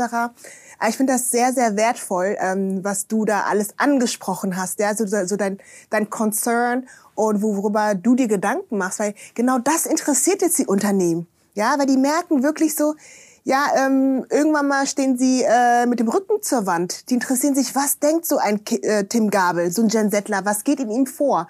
Die wollen erstmal versuchen, dich zu verstehen, ja, und äh, zu erfahren, okay, was können wir eigentlich tun, damit so ein Tim Gabel zu uns kommt, ja. Und äh, aber trotzdem nicht diejenigen, die schon jahrelang irgendwie im Betrieb, Konzern, wie auch immer ähm, waren, sich nicht übervorteilt fühlen. Und da sage ich, der erste Schritt ist immer miteinander reden, statt gegeneinander, weil ne, ich könnte jetzt auch hingehen und sagen, aus, ich versuche mal die Sicht eines Arbeitgebers. Der sagt dann so, hey, der Tim hat äh, Bedenken, der Tim glaubt, äh, er würde nicht reinpassen, Tim glaubt irgendwie, wir sind verstaubt, trocken etc. Warum sagt er uns das nicht? Ja, und dann sag ich dann als Beraterin zwischendurch, ja, warum fragt ihr ihn nicht? Warum geht ihr nicht auf ihn zu? Und da fehlt's, ja. Also beide Parteien haben irgendwie keinen Raum, wo sie zueinander finden. Und da wird ganz, ganz stark daran gearbeitet, ja. Also das fängt an über Surveys, Umfragen einfach stellen, mit solchen Leuten wie mit dir zu sprechen, dann auch solche Events ähm, zu veranstalten, wo die einfach zusammenkommen, dann solche Programme, wie du es angesprochen hast, wie Reverse Mentoring, ne, ähm, dass man eigentlich jung und alt matcht, ja. Und ähm, damit sie, die Grundlage ist immer Empathie und Verständnis. Mhm. Ja, deine Wahrheit ist ja nicht meine Wahrheit. Ja. Und ähm, Vielleicht fühlst du dich in deiner Realität, Lebenswelt gar nicht abgebildet und gar nicht abgeholt. Und dann hast du wieder das Problem, dann holen die dich dann vielleicht ab mit Gen Z und dann sagst du, juhu, ich gehe jetzt dahin. Aber dann verlieren die irgendwie die Realität der Älteren. Und das ist genau das Problem, was die jetzt haben. Und entfremden sich dann, weil sie genau. auf einmal jung und hip werden. Ja, genau. Also man muss irgendwie gucken, dass man diese, diese Balance findet. Und das funktioniert nur, wenn da durch der Raum geschaffen wird, man sich gegenseitig austauscht und einfach mal die Meinung so offen sagt. Dass du ohne irgendwie Konsequenzen äh, befürchten zu müssen, einfach sagen kannst, hey, ne, gefällt mir so nicht, ja, ich fühle mich irgendwie ähm, hier eingeengt wie so ein Korsett, ja, das so ging es mir ja auch, dass ich gesagt habe, so ähm, wenn man angestellt ist und besonders bei bestimmten Unternehmen, da hat man nicht diesen Gestaltungsfreiraum etc. Ja, und dann haben vielleicht Ältere die Befürchtung, es ist alles äh, auf Digitalisierung ausgerichtet, zählt denn überhaupt keine Lebenserfahrung mehr? Und die beiden Welten einfach abzuholen ne? und zu gucken, ähm, wie kann ich eine Unternehmenskultur so gestalten, dass sich alle in der Belegschaft wohlfühlen und nicht nur auf einzelnen Altersgruppen sich fokussieren. Ja, ja, weil sonst hast du auch so dieses Kuschen vor den Jungen und weil, ja. Äh, ja. muss man auch sagen, Gen Z, also Gen Z jetzt beispielsweise, das ist so eine Sache, die ich so sehe, ähm, den großen Vorteil, den wir haben, ist, dass wir so Digital Natives sind und dass wir mit, guck mal, das, was wir Menschen sind, wir sind nicht unbedingt viel schlauer als Affen. Das, was wir halt hinbekommen haben, ist das da. Wenn ich mhm. jetzt versuche, diese Flasche aufzumachen, ja. mit meinen Zähnen, mit meinen Händen, ich werde super, super lange brauchen. Hiermit bin ich sehr, sehr schnell dabei. Meine Mama kann das stellen mit den Zähnen. Meine Tante auch, bis sich den Zahn gefickt hat. Echt? Oh Gott, ne? bis der rausgebrochen ist. Sonst immer. Ähm, mhm. wir, wir, sind so kreativ mit unserem Tool-Use und wir mhm. haben einfach Werkzeuge, die wir benutzen. Das macht ja, ja auch ein Arzt. Alle, alle, alles, was wir machen, ja. ist Tool-Use. Das hier ja auch gerade. Mhm. Wir, wir zeichnen ein Gespräch auf. Ja. Und ähm, jetzt, jetzt muss ich mal kurz nur die Kraft dessen vorstellen. Heißt, ich mhm. bin nicht viel intelligenter oder besser oder irgendwas als egal wer, der älter ist als ich. Ja.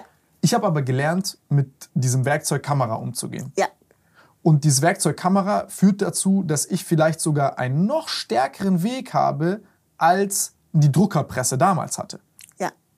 Weil ich jetzt reden kann und dieses Wort ist gespeichert. Mhm. Und ich habe keinen Informationsverlust, den ich hätte durch nur Schrift. Ich liebe Lesen und ich denke mhm. auch nicht, dass Video lesen oder, oder Schrift ersetzen wird. Mhm. Davon spreche ich nicht. Aber so, und dann durch dieses, durch diese Geschichten kommt auch so ein gewisses Entitlement bei uns an. Weil ich zum Beispiel, ich habe ich hab ja in Anführungszeichen, ich, ich fühle mich nicht so, aber wenn Leute jetzt zum Beispiel älter sind, die gucken mich mhm. an und mhm. sagen, du hast ja brutal Karriere gemacht und bla bla bla bla bla. Und als ich das angefangen habe, war so, um Gottes Willen, mach das nicht. Das ist ja der größte Scheiß. Geh lieber mhm. Medizin studieren.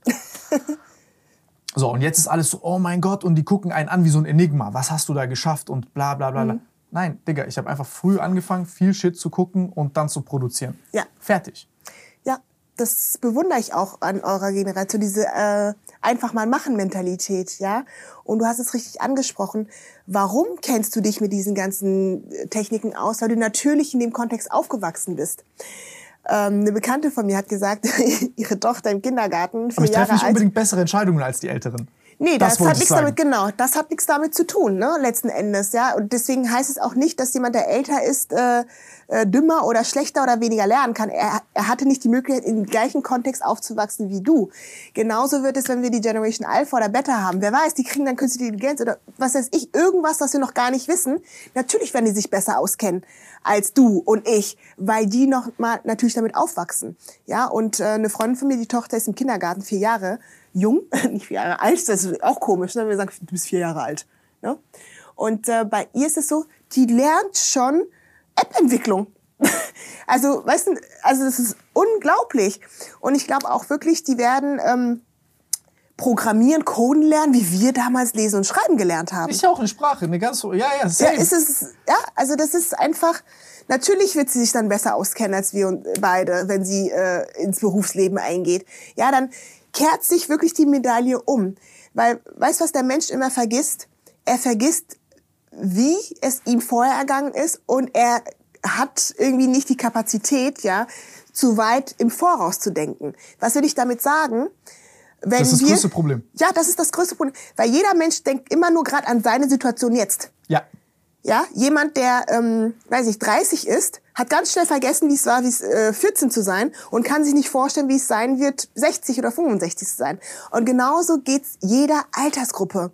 Ja. Mhm, verstehe. Und das ist halt das Problem. Obwohl, so paradox das klingen mag, wenn wir uns verschiedene Diversitätsdimensionen angucken, das ist doch die einzige, die wir alle gemeinsam haben. Wir sind alle ja. Babys, Kinder, äh, Jugendliche, Erwachsene etc. pp. Und da ist es doch wahnwitzig, dass wir uns gerade in dem Bereich so stark bekriegen. Ja? Ja, ja, und ja. es ist die mit den meisten Vorurteilen behaftet. Ne? Deswegen gibt's auch den Begriff Generationenkonflikt. Hausgemacht oder nicht, ja. Die Alten, die starr und engstirnig und nicht offen verschlossen sind ja. und denken, sie wissen alles besser. Mhm. Oder die äh, Jungen, die idealistisch sind, Welt verbessern wollen und gar nicht mehr arbeiten wollen. Gar nicht mehr arbeiten wollen. Aber hier finde ich eine ganz, also jetzt mal für mich pragmatisch betrachtet, mhm. wenn ich mir das jetzt angucke, was ich kritisiere an dem Arbeitsumfeld, was wir jetzt haben, mhm. ähm, ist für mich erstmal diese wochenweise Orientierung. Wir haben teilweise Zeithorizonte, die wir uns angucken, die vielleicht in der Operation, mhm. also in der Ausführung relevant sind und wichtig sind. Mhm.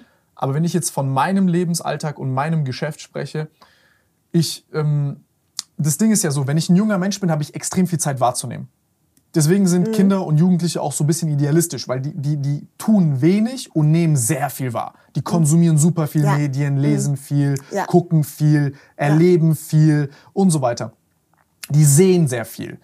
Und wir werden, der Grad an Wahrnehmung und Lernen, also ich nehme Lernen und Wahrnehmen, ist für mich so eine und dieselbe Sache. Ähm, das, das geht so, je älter du wirst, desto weniger wird das, weil du, du denkst, das habe ich jetzt schon das erste Mal gesehen und da gibt es jetzt nichts Neues mehr darin zu entdecken. Das ist ja so, das ist für mich so immer so der, der Grad, wenn ich merke, jemand, der alt ist, hat ein Problem, ab dem Zeitpunkt, wo er eine wirklich neue Sache in eine mentale Schublade steckt, die er davor schon hatte. Anstatt mm. die Fähigkeit zu haben, das finde ich ganz, ganz wichtiges Ding für jeden, der älter ist, was wirklich wichtig ist, deswegen ist auch Bewegung wichtig, Sport sehr stark damit assoziiert. Wenn man wenig Sport macht, dann verliert mm. man diese Neuroplastizität, ist, mm. du siehst eine wirklich neue Sache und anstatt zu sagen, ah, ja, ist jetzt irgendwas, was ich schon kenne, ja. zu sagen, ja das auch als neue Sache zu sehen, wie so ein Kind das sehen zu können. Das ist wirklich mhm. extrem, extrem wichtig. Das ist eine Sache, die ich mir auch selber wünsche, wenn ich älter werde. Ja. Ähm, und es ist ein schwieriger Kampf. Aber jetzt, je älter du wirst, mhm. desto mehr tust du, weil man früher dachte, Output ist Produktivität, äh, Arbeit pro Stunde. Heißt, ich mache in einer Stunde jetzt, keine Ahnung, in der Fabrik, ich verpack fünf Sachen. Das ist leicht zu quantifizieren, mhm. weil ich habe Stunde mal X, was du schaffst. Mhm. Supportkraft schafft 10 E-Mails pro x Minuten und so weiter und so fort oder verpackt so und so viel oder schickt so und so viele mhm. Pakete raus. Das Problem ist jetzt, dass wir in so einen Mischrhythmus kommen. Ich mhm. zumindest. Ich zum Beispiel kann jetzt auch sagen, ey, es macht jetzt eigentlich Sinn, dass ich mir zum Beispiel, dass ich programmieren lerne, weil ich lerne jetzt fünf verschiedene Sachen und diese Intersection aus diesen fünf verschiedenen Sachen schafft eine neue Wertschöpfung. Die mhm. kann ich jetzt vielleicht dir nicht erklären und du wirst vielleicht auch deswegen nicht deine Quartalsziele erreichen. Mhm. Und es ist wichtig, dass du die erreichst. Aber das ist eine Ebene an Flexibilität, die ein Mensch in meinem Alter braucht, weil mhm. ich habe verstanden, damit ich in dieser Welt existieren kann, und da wirklich mhm. rede ich vollkommen darwinistisch und überlebensorientiert ist, es ist Anpassung. Mhm. Und das Umfeld wir leben in einer Zeit, in der sich das Umfeld häufiger wechselt. Bedeutet, ich muss häufiger wahrnehmen, ich muss häufiger neu lernen, ich mhm. muss häufiger mich umorientieren. Und wenn ich die ganze Zeit da bin und nur tue, tue, tue, tue, tue, mhm. dann bin ich irgendwann mit meinem Kopf, fahre ich mit 200 womöglich gegen die Wand. Und das mhm. sind Arbeitsumfelder, die das nicht verstehen, die diesen Rahmen nicht geben. Mhm. Das sind für mich auch Unternehmen, die morgen tot sind. Mhm. Absolut. Ja, also du schaffst es mir, dass wir tausend Dinge, wie viel Zeit haben wir noch? Nee, aber auf jeden Fall weißt du, dass du hast das gesagt, es wird weniger ähm, dieses Wahrnehmen und Lernen, weil wir einfach gesellschaftlich so ticken.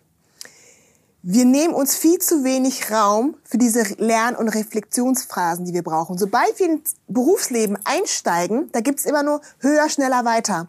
Wir haben ja das Gefühl, wir müssen schon mit 40 alles erreicht haben. Aber wenn man bedenkt, wir werden immer älter, wir werden wir werden 100 Jahre alt. Ja, die Generation, die nach uns kommen, die werden sogar 120 eventuell alt, ja, weil wir einfach fortschrittlicher sind, äh, medizinisch weiter äh, vorangeschritten sind und die Leute sich tendenziell mehr Gedanken über ihre Gesundheit machen. Aber das Problem ist, ja, vielleicht kann ich ein Beispiel geben. Da hat mal ähm, ein Recruiter gesagt, es geht ihm so auf die Nerven, ja, wenn diese Gen Zler im Vorstellungsgespräch schon nach äh, Work-Life-Balance und vor allem nach Sabbatical fragen. Da hatte ich auch im Rahmen eines Buches mit einer Journalistin gesprochen, die, ähm, glaube ich, Mitte 50 ist. Die hat gesagt, das ist genau die richtige Frage. Das ist genau die richtige Frage. Weil sonst verbrennen wir uns, sonst ähm, verstauben wir geistig und dann gehen wir irgendwann mit 60, 65 bis 70 in Rente und haben aber noch ein Drittel unseres Lebens vor uns. Sie sagte, normalerweise müssten wir schon mit 30, spätestens Mitte 30 unseren ersten Sabbatical genommen haben. Mhm. Wir brauchen dieses Wechselspiel und diese Abwechslung zwischen Arbeitsphasen, Lernphasen und Reflexionsphasen. Das sind die drei entscheidenden Phasen. Aber guck dir unsere Gesellschaft an. Wie leben wir? Nur nach den Arbeitsphasen. Zu du mehr hast als vollkommen 90 recht, aber jetzt, jetzt, jetzt nehme ich mal eine, un, unlieb, also eine, eine, eine undankbare Position ein. Ja. Ich als Arbeitgeber sage mir aber, ist das muss ich alleine diese Verantwortung übernehmen? Das ist die Frage, ne? Also das ist immer die Frage, wenn irgendwas in den Raum gestellt wird. Weil ja? wenn ich zum Beispiel ein 20-köpfiges Team habe und davon fünf auf einmal auf Sabbatical gehen, ey, vollkommen gut für die, mhm. aber was mache ich dann? Genau. Du denkst natürlich aus der Perspektive eines Unternehmens, das ähm, jetzt kein Konzern ist. Ne? Genau. 10.000, wenn einer ausfällt oder eine ausfällt, dann hat man nicht diesen Ausgleich. Und das finde ich immer spannend. Ähm, darin sind ja immer Konflikte äh, in unserer Gesellschaft, Politik begründet, weil jeder hat immer schlaue Ideen, schlaue Ansätze, das muss optimiert werden etc. Aber, ähm, aber dann eine Frage, Perspektive. Genau. Aber wer trägt die Verantwortung, ist immer die erste Frage. Und zweitens, wie wird das umgesetzt? Mhm. Ja, also wir sind uns alle immer im Klaren über das Was. Ja, das ist auch eine, so eine Sache, die ich so ein bisschen in unserer Gesellschaft bemängel. Guck dir die ganzen Artikel an, guck dir die ganzen äh, Berichte, die Diskussionen, die ganzen Debatten, die wir führen. Jeder spricht über das Was, was, was getan werden muss. Was, was, was. Und dann denke ich mir so, hä, wer sagt mir jetzt das Wie und ja, ja, wer? Ja, das haben wir ständig, ja. Und das ist auch so eine Frage, die ich mir stelle. Ich denke mal, das ist so ein Wechselspiel aus äh, vielen Bereichen. Politik, wir auch als Bürgerinnen, die sich auch für solche Sachen stark machen könnten. Dann natürlich auch Wirtschaft, ja. Und ähm, das ist, glaube ich, so ein, so ein Dreiklang. Ähm, vielleicht habe ich noch andere Parteien vergessen, aber da sind so viele, die da auch eine ganz, ganz große Rolle spielen, äh, wenn es um Transformation, Veränderung geht. Ja? Ähm, eine Bekannte von mir hat mal gesagt, eine Veränderung in Wirtschaft kann nur erfolgen, wenn Politik mitzieht. Genauso andersrum. Veränderung kann auch in der Politik nur erfolgen, wenn auch Wirtschaft mitzieht. Äh, vice versa. Ja, so Henne-Ei-Problem. Ja, genau. Aber ähm, wer ist der Treiber? Wer fängt da an? Etc. pp. Und ich denke, es zeitgleich. Alle irgendwie genauso, wie wenn ich fragen würde äh, für unseren ähm, für unsere Klimaproblematik. Wer ist dafür verantwortlich? Welche Generation? Ich sage alle Generationen. Ja, also da finde ich, muss man wieder, ich kann es nur betonen, Kommunikation is the root of all evil or the root of all positivity. Je nachdem, wie du damit umgehst. Ja. ja. Alle Konflikte, die wir haben, sei es in Beziehung, in der Familie, gesellschaftlich, sind immer auf Miss- oder gar keine Kommunikation begründet. Oder einseitige, weil nicht alle abgeholt werden. Ja, wir sprechen ja immer in der Politik über Partizipation. Habe ich auch gelernt. Wenn jetzt zum Beispiel für wichtige Themen Entscheidungen getroffen werden müssen, ja, in der Gesellschaft. Wir plädieren ja immer im Sinne von Diversity, da müssen alle am Tisch sitzen. Nein, es müssen nicht alle am Tisch sitzen.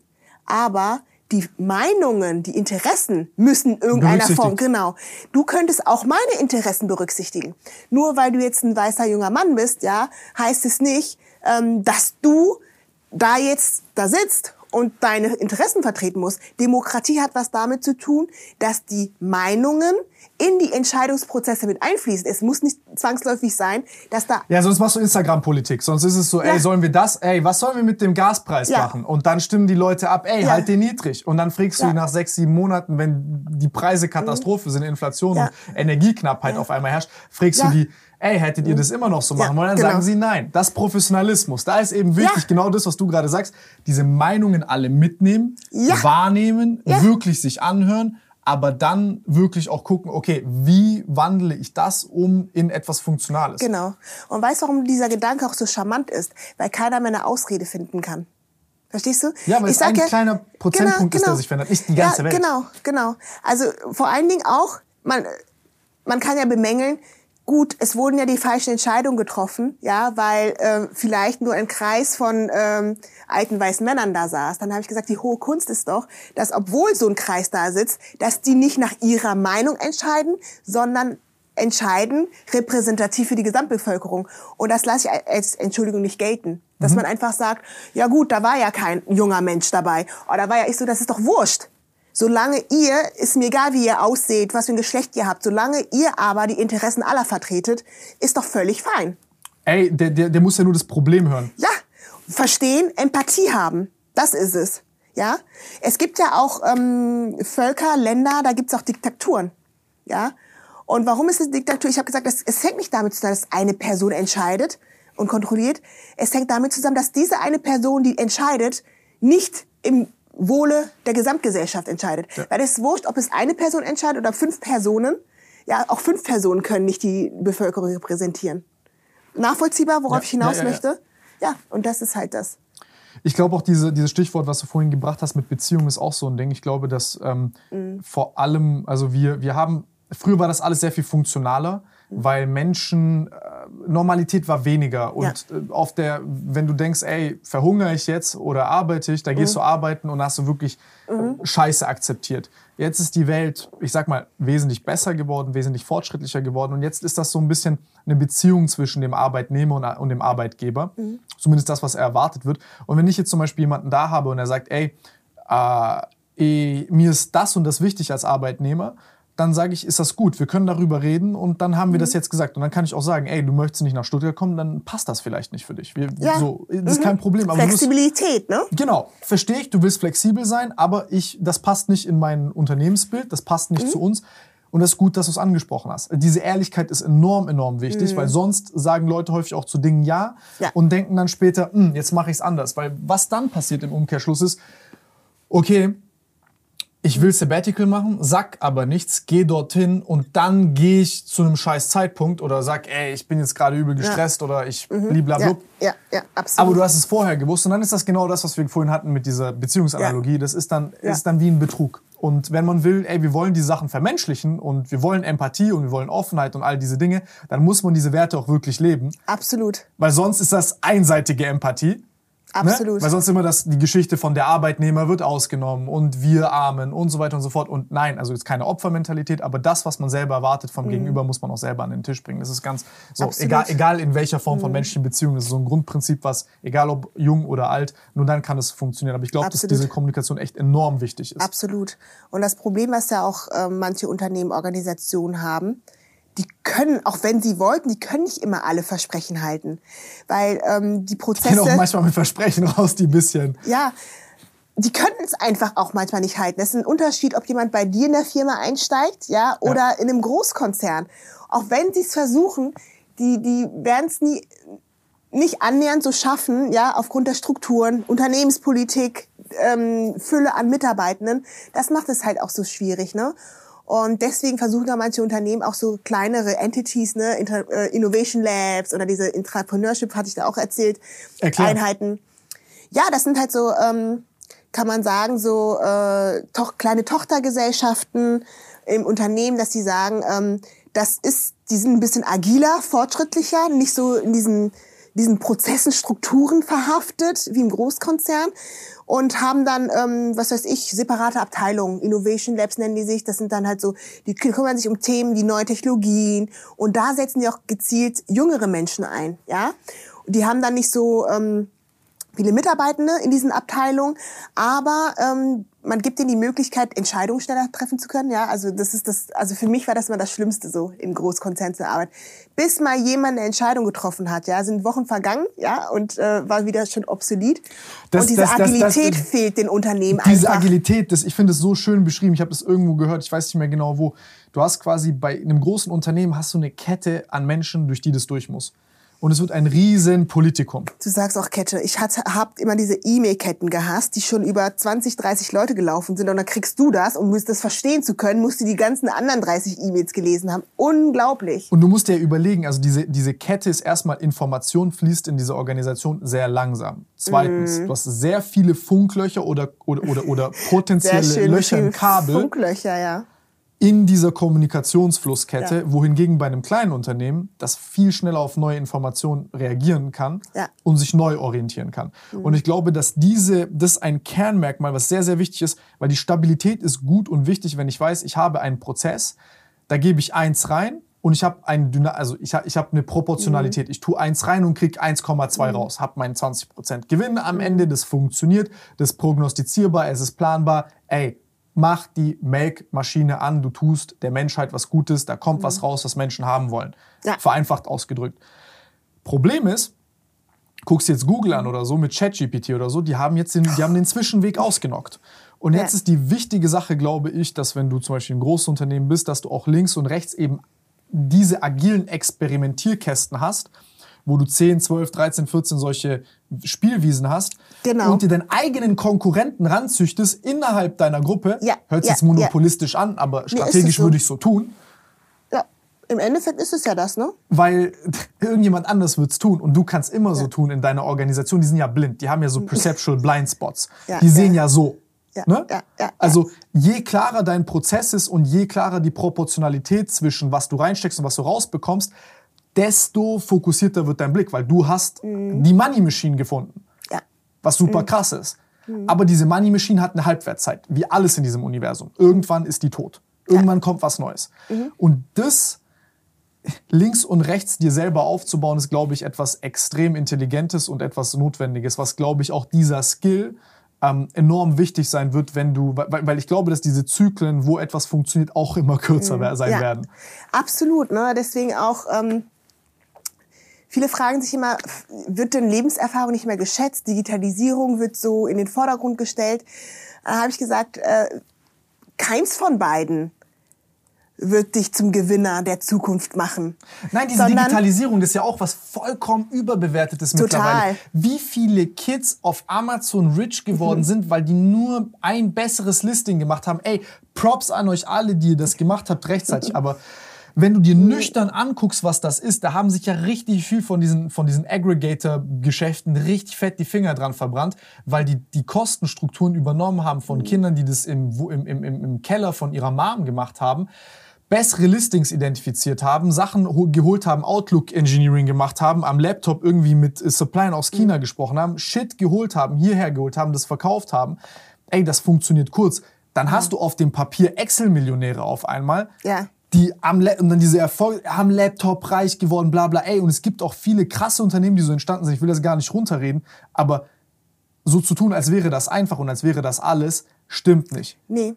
Vor allen Dingen, worauf ich auch hinaus möchte, ist, ähm, beides kann obsolet werden. Ne? Die Gewinnerinnen der Zukunft werden diejenigen sein, die die Fähigkeit besitzen, sich immer auf neue äh, Lebenssituationen, neue gesellschaftliche Formen einzulassen. Ja, Stichwort lebenslanges Lernen. Da kannst du jetzt dich mit bestimmten Technologien auskennen. Aber wer sagt dir denn, dass das noch in fünf oder zehn Jahren gefragt ist? Weil immer wieder neue Tools ähm, hinzukommen. Und viele Menschen propagieren ja auch Lebenserfahrung. Dann sage ich, ja, ist schön. Natürlich hat zum Beispiel eine ältere Person mehr Lebenserfahrung als eine jüngere Person. Aber auf der anderen Seite ist es so, Lebenserfahrung kann auch obsolet sein und vielleicht im Kontext, wo ich hin möchte, vielleicht gar nicht gefragt oder ge gewünscht. Ja, was ich damit sagen möchte, ist, dass man sich einfach davon verabschieden muss, ne? dass Digitalisierung so Lebenserfahrung kann ja auch ein Gefängnis sein, manchmal. Ja, also wir haben es immer ja, so gemacht. Genau. Ja. Und also das ist ja im Endeffekt, jetzt kommt mir jemand und sagt, ich habe den traditionellen Prozess, ich habe immer auf einer Schreibmaschine mhm. geschrieben und ich habe immer Briefe versendet. Ich bin verdammt gut im Briefe versenden. Cool für dich, Bro. Mhm. Ja. Wenn du das wirklich tun willst und es dich erfüllt, do it. Ja. Wenn nicht, es gibt etwas, nennt sich ja. Computer. Absolut. Und der outperformt schon alle unnötigen Schritte dazwischen. Ist jetzt vielleicht ein ich naheliegendes weiß, ja. Beispiel, aber Lebenserfahrung ist echt was Tolles und es ist auch etwas, was an manchen Stellen unterbewertet ist. Mhm. Äh, auch wenn ich jetzt quasi bei diesem Amazon-Beispiel ja. bin, mhm. äh, mit ich mache nur alles am Handy und ich also zum Beispiel dieser menschliche Kontakt. Ne? Mhm. Ich bin der Meinung, du kannst nicht auf Zoom Geschäfte machen. Geht nicht. Mhm. Du kannst dir Podcasts angucken, du kannst vielleicht mit Menschen reden und dir einen Zugfahrt sparen und so, aber wenn du wirklich serious etwas tun willst mit Menschen, musst du FaceTime haben. Mhm. Ja, absolut. In echt, meine Meinung. So. Ich weiß nicht, wie du das siehst. Ja, also, ne, ich, ich sag immer, das soll jedem überlassen sein, wofür er sich entscheidet, mhm. ja. Aber man muss, der, wer nicht mit der Zeit geht, geht mit der Zeit. Ja. Und das ist halt wichtig. Deswegen finde ich das so ähm, essentiell, dass man einfach sagt, man muss sich immer wieder neu adaptieren. Zum Beispiel, wir hatten ja das Industrialisierungszeitalter, jetzt haben wir die Digitalisierung, was kommt danach? Industrialisierungszeitalter hat ja Jahrzehnte angehalten, die Digitalisierung die wird nicht so lange sein, bis das nächste kommt. Ich weiß noch nicht mal, äh, wie das heißen wird, was nach der Digitalisierung kommt. Und deswegen wollte ich Biotechnologie wäre nice. Ja, ja also wäre auch toll, aber ähm, ist da tatsächlich so, dass äh, wir, wie du gesagt hast, Digitalisierung überbewerten.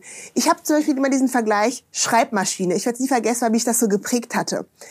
Ähm, ich lag meiner Mutter so in den Ohren, ich wollte unbedingt eine Schreibmaschine haben und Zehn-Fingertastsystem lernen. So. Und da hatte, weil ich noch meine Mutter und meine Nachbarin haben, ne, also ne, man hat ein bisschen gespart, dann hat meine Nachbarin noch ein bisschen Geld draufgelegt. Ich war stolz und glücklich wie eine Schneekönigin, als ich diese Schreibmaschine hatte. Und irgendwie zwei Jahre später wurde es nicht mehr gebraucht, weil dann der Computer und Laptop kam. Ja, und dann war ich natürlich total gefrustet, ne, weil preislich Schreibmaschine gegenüber Computer war natürlich ne, was, was man sich nicht sofort leisten konnte. Und da habe ich erstmal gemerkt, ich habe, ich, für mich als Kind, weißt du, irgendwie, äh, hä, was passiert denn da jetzt? So, weißt du, was ich meine? Dass ich ja, gedacht ja, hatte, ähm, so deine Identität ist in Frage gestellt. Genau. Wer ich bin ich? Was genau, mache ich? Ich dachte so, ey, das, ich, ne, ich war gut darin, talentiert, es hat mir so Spaß gemacht. Wieso ist das jetzt auf einmal weg? Wieso äh, und wir jungen mehr? Leute, wir sind jetzt vielleicht ein bisschen arrogant, weil wir gerade auf der Welle reiten von, oh ja, wir haben es ein bisschen gecheckt und mhm. um die Alten und so. Aber ey, und diese Zeit wird kommen, wo wir auf einmal zu spät sind oder irgendjemand anderes was Besseres kann, ein potenteres Tool gelernt hat als wir und genau den Moment, den du hast, der wird oder ist schon bei mir gekommen. Ja, und mhm. da sollte man genau aus dieser Erfahrung auch Empathie lernen. Das ist Empathie, auch dieses Gefühl zu haben, wenn man die Erfahrung nicht gemacht hat, vor allem zum Beispiel mit älteren Leuten. Ja, Weil diese zahlreichen Identitätskrisen, die ältere Leute gerade vor sich haben, ja. die Welt, die sich ändert, ich sag's dir ehrlich, ich, also Rentversprechen, äh, mhm. all diese Versprechen von mach das, lern diese eine Sache, mach das dein ganzes Leben und dann geh in den Ruhestand und so. Du, ganz ehrlich, also wir sind, also die Zeit vergeht so schnell, so schnell. So, ich habe das Gefühl manchmal, hä, ich war gerade erst in der Schule gestern. Also ja, so, ja, ja. Und jetzt durch diese ganzen Krisen und diese ganze Schnelligkeit, Schnelllebigkeit, ja, dieses, äh, wo ich manchmal sage so, gerade als ich angestellt war, habe ich mir so äh, fremdgesteuert gefühlt, ne? Mhm. Da vergeht die Zeit noch schneller. Ja. Habe ich das Gefühl, als äh, zu der Zeit, wo ich noch jugendlich war, zur Schule gegangen bin, weil du diese ganzen äh, Sorgen und Nöte gar nicht hattest. Also für mich hat sich das ganz stark verändert. Ich werde es auch nicht vergessen. Kurz vor meinem Abitur sagte eine Bekannte von mir, die schon zehn Jahre älter war als ich. Sie meinte so, Irene, ich hoffe, du bleibst so, wie du bist. Und so du mit 17, 18 denkst so, ja, wieso sollte ich mich denn verändern? Natürlich bleibst du wie so. Ja, ja, ja. Und dann sagt sie zu mir, spätestens wenn du ins Arbeitsalltag eintrittst, wirst du dich nochmal richtig verändern. Und das habe ich auch gemerkt. Weil Arbeitsleben macht so viel mit dir. Es macht halt ich. gleich. Ja, und ähm, weißt du, was ich vermisse ganz stark? Also da bewundere ich Kinder immer, diese Unbekümmertheit. Ja. Also ich meine, als Kind habe ich immer gedacht so, ja, ich gebe dir ein Beispiel, ne? Also vielleicht würdest du jetzt lachen, aber ich werde es nicht vergessen. Ne, äh, als ich in der Grundschule war, eine Freundin von mir, die sagte so zu mir, ach, ähm, ich krieg bald ein Geschwisterchen. Ähm, aber ich wünsche mir, dass es eine Schwester wird. Ja, ich will keinen Bruder. Und dann sagte ich so zu ihr, ja, dann wünsche das doch einfach. Und dann sagt sie so zu mir, hä, aber das geht doch so nicht. Ich so, doch, guck mal mich an. Ich habe mir eine Schwester gewünscht, habe eine Schwester bekommen. Danach, ja, und ich fand die nervig, dann habe ich mir einen Bruder gewünscht, habe ich einen Bruder gewünscht. Das war meine Welt. Ich habe gedacht so, wenn du dir was wünschst, dann passiert das, ja. Oder auch andere Situationen, da wirst du auch lachen. Ähm, da, Karneval, ne? Ich bin ja da in der Eifel aufgewachsen, ne? Bonn, Kölner Gegend. Und äh, meine damals beste Freundin und ich, wir wollten uns als Polizisten verkleiden. Und dann kam auf die Schnapsidee, dass wir zur Polizeiwache gehen und fragen, ob wir uns nicht äh, Polizeiklamotten ausleihen können. Und dann waren wir halt da und dann waren wir später, äh, haben die natürlich gelacht ne? und haben gesagt, nee, das können wir nicht machen, wir können es euch nicht einfach so ausleihen.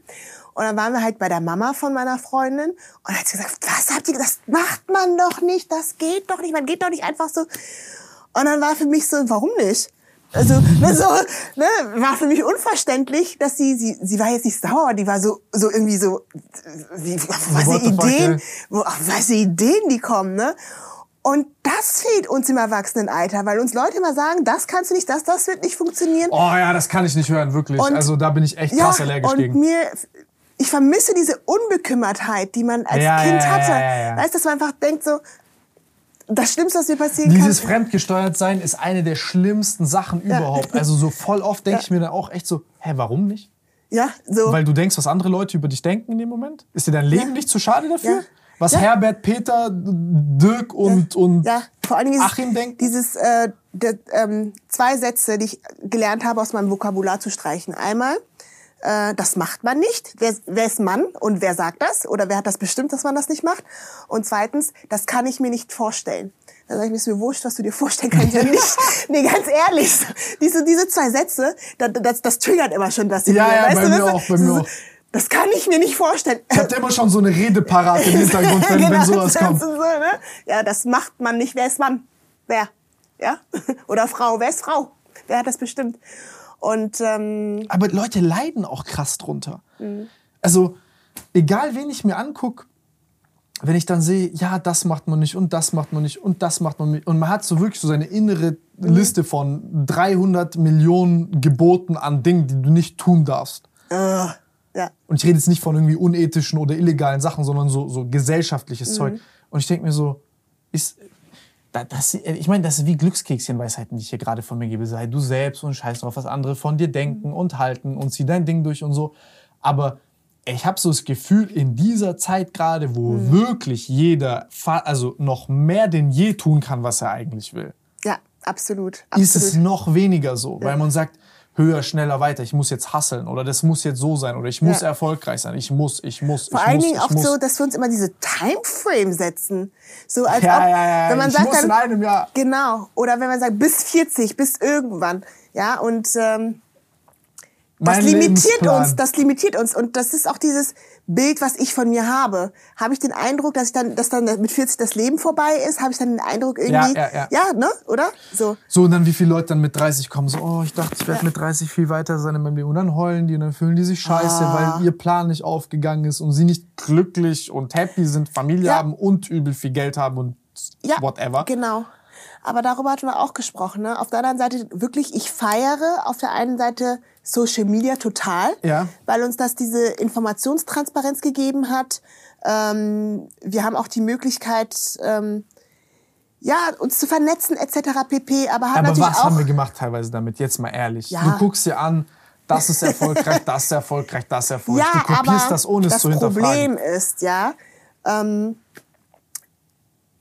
dass wir uns darauf einlassen. Es ist, äh, weißt du, das wird dieses Bild porträtiert von dem sehr jungen Gründer oder Gründerin schon mit äh, mit 20 drei Firmen gegründet, aber ist das repräsentativ? Verstehst du, was ich meine? Es Nein, gibt die das, willst du das überhaupt? Ey, ich sag dir ganz ehrlich, wirklich Real Talk an jeden da draußen, der sich denkt, mir geht's kacke, weil ihr keine Firma habt oder erfolgreich seid oder irgendwas. Und ich kann es euch mittlerweile sagen. Ich habe YouTube angefangen vor über zehn Jahren. Ich habe bei, wir sind bei GIN um die 50 Leute. Ich habe viele Millionen Euro in meinem Leben verdient und ich sag euch wirklich, ich habe einen dicken, fetten Preis gezahlt. Hier, hier und an vielen anderen Stellen. Und Social Media ist ein Filter, der euch immer nur die guten Nachrichten gibt. Natürlich. Ich all diesen Scheiß nicht gesehen oder durchgemacht. Bin ich, hätte ich anders gemacht jetzt, wer weiß. Nein, ich, ich stehe dahinter, aber ich sag euch, ich habe sehr, sehr, sehr viele Leute daran hardcore zerbrechen sehen. Und ja. das sind Dinge, die, das sortiert hardcore aus und dafür muss man auch einfach gemacht sein. Und wenn man es nicht mhm. ist, ist es nicht schlimm. Wenn ich so weiter ein Leben lebe und ich morgen Kinder hätte, ich hätte keine Zeit für die. Das ist schlimm. Ja, ich weiß, das ist. Äh, und willst du ja. das? Ist das gut? Ganz ehrlich, du, ähm, ich lebe ja immer gemäß der Devise, ich bereue die Dinge, die ich nicht getan habe, als die Dinge, die ich getan habe.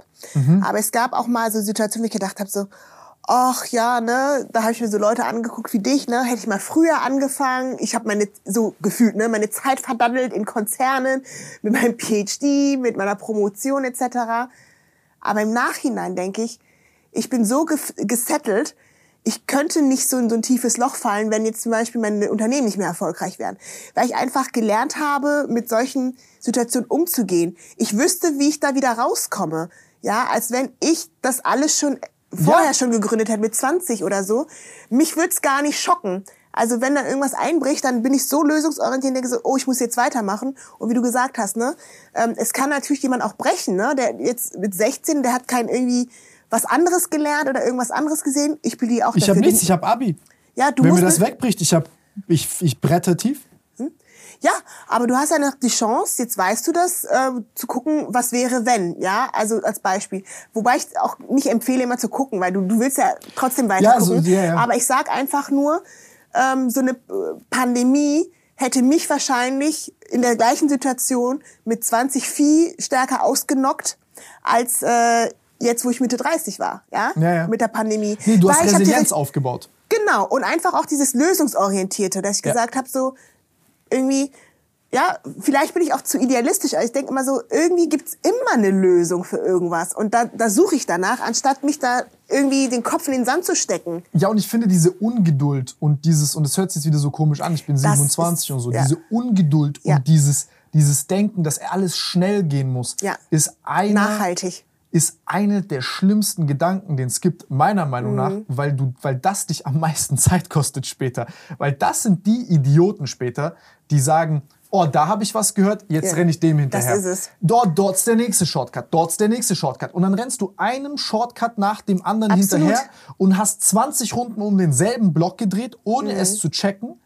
Anstatt, vielleicht ist der langsame Weg, aber es ist scheißegal. Ey, wenn du weißt, du willst auf den Berg hoch. Jeder, die Freiheit des Menschen ist, sich auszusuchen. Jeder geht seinen eigenen Weg. So. Ja. Mhm. Aber wenn du, wenn du ganz Zeit von deinem persönlichen Weg abkommst, weil du denkst, da ist irgendein Shortcut, weil es bei mir schöner aussieht als bei dir, mhm. ja? Oder es kennt jeder Mann in der Beziehung, guck mal einer anderen Frau hinterher. dann musst du dir immer wieder sagen, ey, 70, 80 Prozent, das hat meine Frau. Ich dichte mir immer diese Basis, die das, was ich habe, dort auch vorhanden ist. Und ich habe so häufig die mhm. Erfahrung gemacht, es ist überhaupt nicht der Fall. Ja, Ja. So, Leute sind dieses Ding, was ich jetzt, nicht unbedingt ich, aber meine Generation, ich Ja. und alle Leute, die Social Media machen, was wir sehr gut gelernt haben, ist, wir können uns extrem gut inszenieren. Mhm. Aber dieses Selbstvertrauen und dieses gesettelt sein, all dieses Fundament, was du dir über Jahre aufgebaut hast, Mhm. ich habe das nicht. Verstehst du? Das ist der Unterschied. Und du denkst jetzt zum Beispiel, ich habe dieses Fundament und ich kann mich noch verkaufen und ich habe das alles verstanden. Mhm. Nein, das war der Trade-off, aber man sucht sich immer das aus, was man selber nicht hat. Und Mhm. dann orientiert man sich daran. Ähm, das verliert an Wert, was man hat. Und dann folgt man wieder einer Sache irgendwie blind und sucht den Shortcut. Und das ist die größte Zeitverschwendung überhaupt. Das ist wirklich ein riesengroßer Irrweg. Das ist eine Fata Morgana. Und deswegen hier langsam, wirklich, ich glaube, das Allerwichtigste, was im Zeitalter von unendlicher Ablenkung heute auf Social Media da ist, was ich euch wirklich als Tipp jedem geben kann, ist, euren Kompass gut einzustellen und dem zu folgen schrittchenweise und sich nicht ablenken zu lassen, das ist die Superkraft von übermorgen. Das, das werden die Leute, die übermorgen erfolgreich Ja. sein werden, das werden die gemeinsam haben, Ja. dass sich nicht haben ablenken Ja. lassen und vom Weg abbringen lassen haben. Absolut, Und die waren nicht schnell. Das erlebe ich ja auch sehr, sehr häufig. Ne? Also man, das ist es, der Mensch vergisst schnell. Man sieht dann immer nur das Ergebnis, aber dass die Leute vielleicht vorher jahrelang daran gearbeitet haben, das sehen die meisten Leute gar nicht. Ne? Deswegen hatte ich auch ähm, mal so einen Post auf LinkedIn, der ähm, viral gegangen ist. Weil das war so eine Abbildung, cartoonmäßig. Da waren drei Leute auf dem Siegertreppchen, erster, zweiter, dritter Platz. Vorne die Kameras, ja, jubelnde Menschen. Und im Hintergrund stand Schweiß, schlaflose Nächte, Stolpersteine, Hindernisse. Weil das ist das, was die Leute nicht sehen. Ja, die sehen halt nur das, was da vorne ist. Panikattacken, ganzen Tag nichts essen, ein- genau, Geldprobleme. absolut. Und so, also das sind so alles Ja, genau. gesundheitliche Probleme, trotzdem weitermachen. Ja, und so. Man genau, sollte mal dieses Bild von Blutschweiß und Tränen mal in Ja, heutige genau. Zeit übersetzen. Ja, Wahnsinn, ne? Wahnsinn. Aber die Leute wollen es auch gar nicht sehen. Ja, die wollen, die wollen das nicht von dir hören. We- Weißt du, wie oft mich Leute gefragt haben, ja, wie hast du dir deine Präsenz auf LinkedIn auf, wie hast du deine Personal Brand aufgebaut, wie schaffst du es mit 2,4, mit bla bla bla. Ähm, ich mittlerweile sage ich einfach, weil ich verdammt viel arbeite, weil ich total hart arbeite und weil ich ähm, na, auch gestehen muss, einfach, ich habe auch viele Opfer gebracht dafür, ja, in dem Sinne, dass ich einfach auf Freizeit verzichtet habe ein bisschen, ja, es ist natürlich kein Dauerzustand, den ich so erwäge, aber dass Ich würde ich es auch keinem empfehlen, Nee. aber das ist so eine Phase, so eine Crunch-Time, durch die muss genau, man durch. und dann muss, dann muss man einfach durch, ja, Ja. wenn du was aufbaust, das, das, das geht einfach nicht anders. Und ähm, ja, vermeintlich für mich jetzt nicht, weil ich einen anderen Mindset habe, vermeintlich Risiken eingegangen bin, weil ich einen äh, vermeintlich sicheren Job aufgegeben habe, eine Karriere quasi das ist ja aufgegeben das habe. größte Risiko. Die Illusion von Sicherheit ist das Ja, das ist allergrößte ja. Risiko. Und ich sag auch immer, wenn Leute von Sicherheit sprechen, dann sage ich immer so, das ist eine Illusion. Also Sicherheit gibt's nicht. Also äh, wo, wo leben wir denn? Also das merkt man ja auch. Es gibt einmal externe Einflüsse, die wir nicht beeinflussen können. Und dann, auch wenn du, wer sagt dass es sicher ist? Wenn jetzt zum Beispiel, also das, da haben die Leute mich mal beneidet, als ich bei BMW, wow, sicherer Job, da bleibst du bis Rente. Oder Siemens, oh, gerettet und so. Ne? Und da habe ich gesagt, das, woran misst du denn, dass es sicher ist oder ich eine gewisse Sicherheit habe? Woran misst du das? Weil es das Unternehmen jetzt schon 100 Jahre gibt, ist es ein Maßstab für Sicherheit? Es kann doch von einem Tag auf den anderen sich komplett wandeln. Ich weiß noch, als ich, ich habe ja in Bochum studiert, meinen äh, ersten Studiengang, da war bei mir direkt um die Ecke Nokia. Da habe ich gesagt, ja, äh, da mache ich mein, mein, mein Praktikum dort. Dann war sie auf einmal weg. Hat keiner mit gerechnet. Weißt du, ich meine? Ja. Woran messen wir eigentlich Sicherheit? Und weißt du, weil jeder spricht mal Sicherheit, so, was ist das für dich? Woran misst du das? Also es ist unglaublich, weil ich für mich auch denke, das ist eine Illusion, die wir uns, die die Menschen gemacht ist. Ich glaube, dass das jetzt auch ein zusätzlich krasser neuer Druck sein wird. Dass ich glaube, den muss man dosieren und das wird auch eine sehr große gesellschaftliche Herausforderung sein. Ähm, weil ich glaube, dass viele Leute auch daran zerbrechen können. Weil ähm, zu denken, ey, es gibt jetzt einen easy Job, den mache ich jetzt, sondern dieses, diese Phasen von, ich muss immer neue Sachen lernen und mich irgendwie auch neu erfinden als Mensch und anpassen und ich muss mich immer wieder neu anpassen. Ich frage mich auch, wie viel so ein Mensch mitmachen kann da. Das ist es auch, ne? Du hast jetzt zweimal muss gesagt. Das ist so. Wir denken immer, ich muss, muss, muss. Ich muss gar nichts. Warum denken wir immer, warum fühlen wir uns immer verpflichtet, dass wir etwas machen müssen? Du hast recht. Du hast Weißt recht. Du? Nee, Also du, du, du, hast, du hast recht, davon muss man sich befreien. Jetzt wieder bei muss. Ich hasse das Wort, aber äh, davon sollte man sich befreien. Ja, Aber ich, ich denke mir halt, äh, dieses, ähm, es wird kompetitiver, weil wir, weil wir immer neue Möglichkeiten haben, mhm. noch mehr Wohlstand, Produktivität zu erzeugen. Ich meine, denk dran, stell dir vor, irgendwann hat jeder von uns irgendwie Anteile an einem Roboter oder so, der Arbeit für ihn tut, physische. Kann ja, ja sein. Ja, ja. Wir können mehr machen. Aber gleichzeitig, dadurch, dass mhm. wir mehr machen können, sind die Möglichkeiten größer. Danke, dass du das ansprichst. Ne? Das sind auch so, wir können mehr machen, das sind auch so Trigger-Sätze bei mir. Warum? Weil. Es passt ich, nicht zu Menschen, irgendwann ist genug. Ja, weil die Digitalisierung ähm, hätte, sollte uns eigentlich das Leben erleichtern, uns entlasten. Nein, hat uns eigentlich unglücklicher gemacht, weil wir das Gefühl haben, innerhalb kürzester Zeit noch mehr schaffen zu können. Wir sind Sklaven dessen geworden. Ja, genau. Weil normalerweise, wenn ich überlege, also in meinem jugendlichen Alter, ich habe auch schon gemerkt, dass das, als das mit diesem Handy anfing, das hat angefangen, mich zu stressen. Als das mit Social Media anfing, äh, ich weiß nicht warum, aber ich war immer so, eigentlich früher, so als Kind, Jugendlich immer die Spätsünderin. Mhm. Jetzt bin ich so, wo die Leute, oh, sie ist ja die Trendsetterin, ne? so die, die, die so Pioniere, ne? was Themen oder sowas ne? anbelangt. Und ich weiß noch, dass mir das total gestresst hatte, dass ich noch kein Handy hatte und ähm, irgendwie rausgegangen bin ohne Handy und die anderen immer sich direkt so angerufen, telefoniert und SMS geschrieben etc. Und als ich dann auch mein Handy hatte, habe ich schon da gemerkt, irgendwie, irgendwie ist es komisch irgendwie. So, ich war nicht mehr so unbeschwert, weil früher bin ich rausgegangen und habe gesagt, wenn ich nicht zu Hause bin, dann bin ich halt nicht zu Hause, dann kann ich die Leute nicht erreichen. Aber diese permanente Erreichbarkeit, das war das erste, wo ich das gemerkt habe, so irgendwie stimmt da was nicht. Und dann Social Media, als ich angefangen habe zu studieren da weiß ich noch, äh, sagt man natürlich auch das Event, das Event, das Event. Und die waren irgendwie das, damals das StudiVZ und ich hatte mich noch gar nicht angemeldet. Und dann haben die gesagt, ja, du hast nicht mitgekriegt, weil du nicht in der StudiVZ-Gruppe bist, weil du dich noch nicht angemeldet hast. So. FOMO Kickinnen. Ja, und dann dachte ich mir auch so, boah, voll der Stress. Dann war, Darf waren wir dann in der Gruppe. rein da. Ja. Und dann war ich halt da und dann habe ich gemerkt irgendwie, dass mich das total gestresst hat. Ich, irgendwie, du musstest immer irgendwie allen antworten und wenn du nicht irgendwie alles mitbekommen hast, dann warst du irgendwie nicht drin, ne?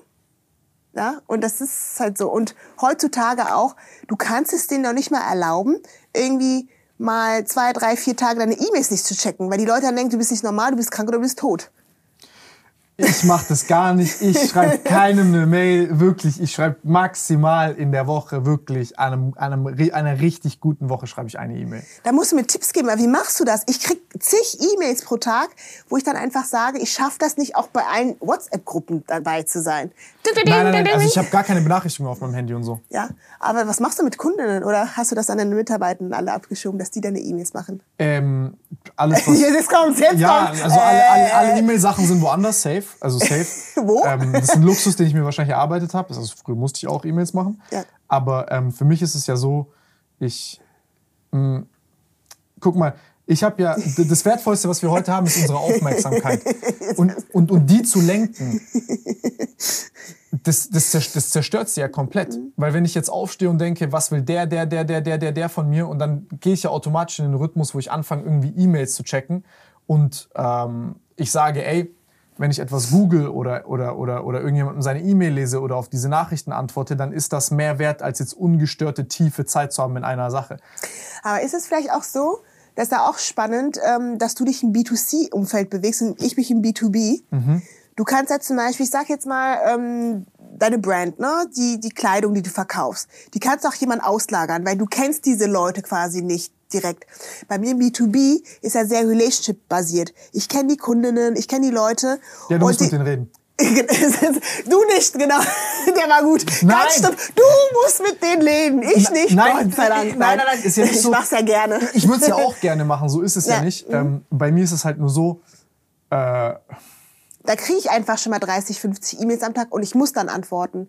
Ich will auch antworten, ja, aber das ist ein ganze, das, genau meines Jobs, ne? So weil, weil für dich ist es ja wie so eine also Aufgabe und eine Challenge. Da kommt jetzt jemand und sagt, ey, keine Ahnung, Luft- und Raumfahrt, wir brauchen Kommunikationskonzept oder wir brauchen, äh, ja. wir müssen junge Leute holen, hilf uns bitte. Ja. Dann ist ja eine geile Aufgabe, du sagst, oh geil, da ist eine Aufgabe, ich kann die mit Arbeit verbinden und dann kannst du noch recherchieren in die Richtung und so. Ja. Und dann ist das ja so, so, so, so, so, so das Resultat dessen.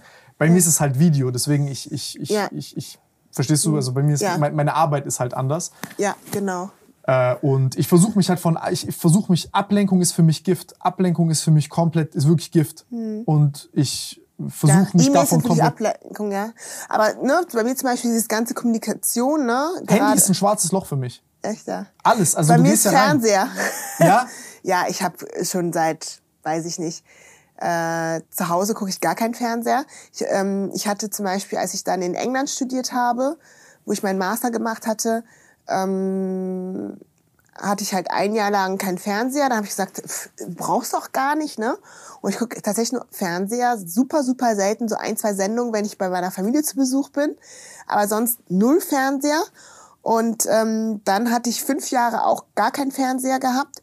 Und dann hab wieder ne, dieses dieses äh, Gruppenzwang, ne, die Leute gesagt, wie du hast keinen Fernseher und dann ja und dann habe ich gesagt, okay, dann besorgt er einfach einen Fernseher, steht da, wenn es jemand gucken will, da guckt er original.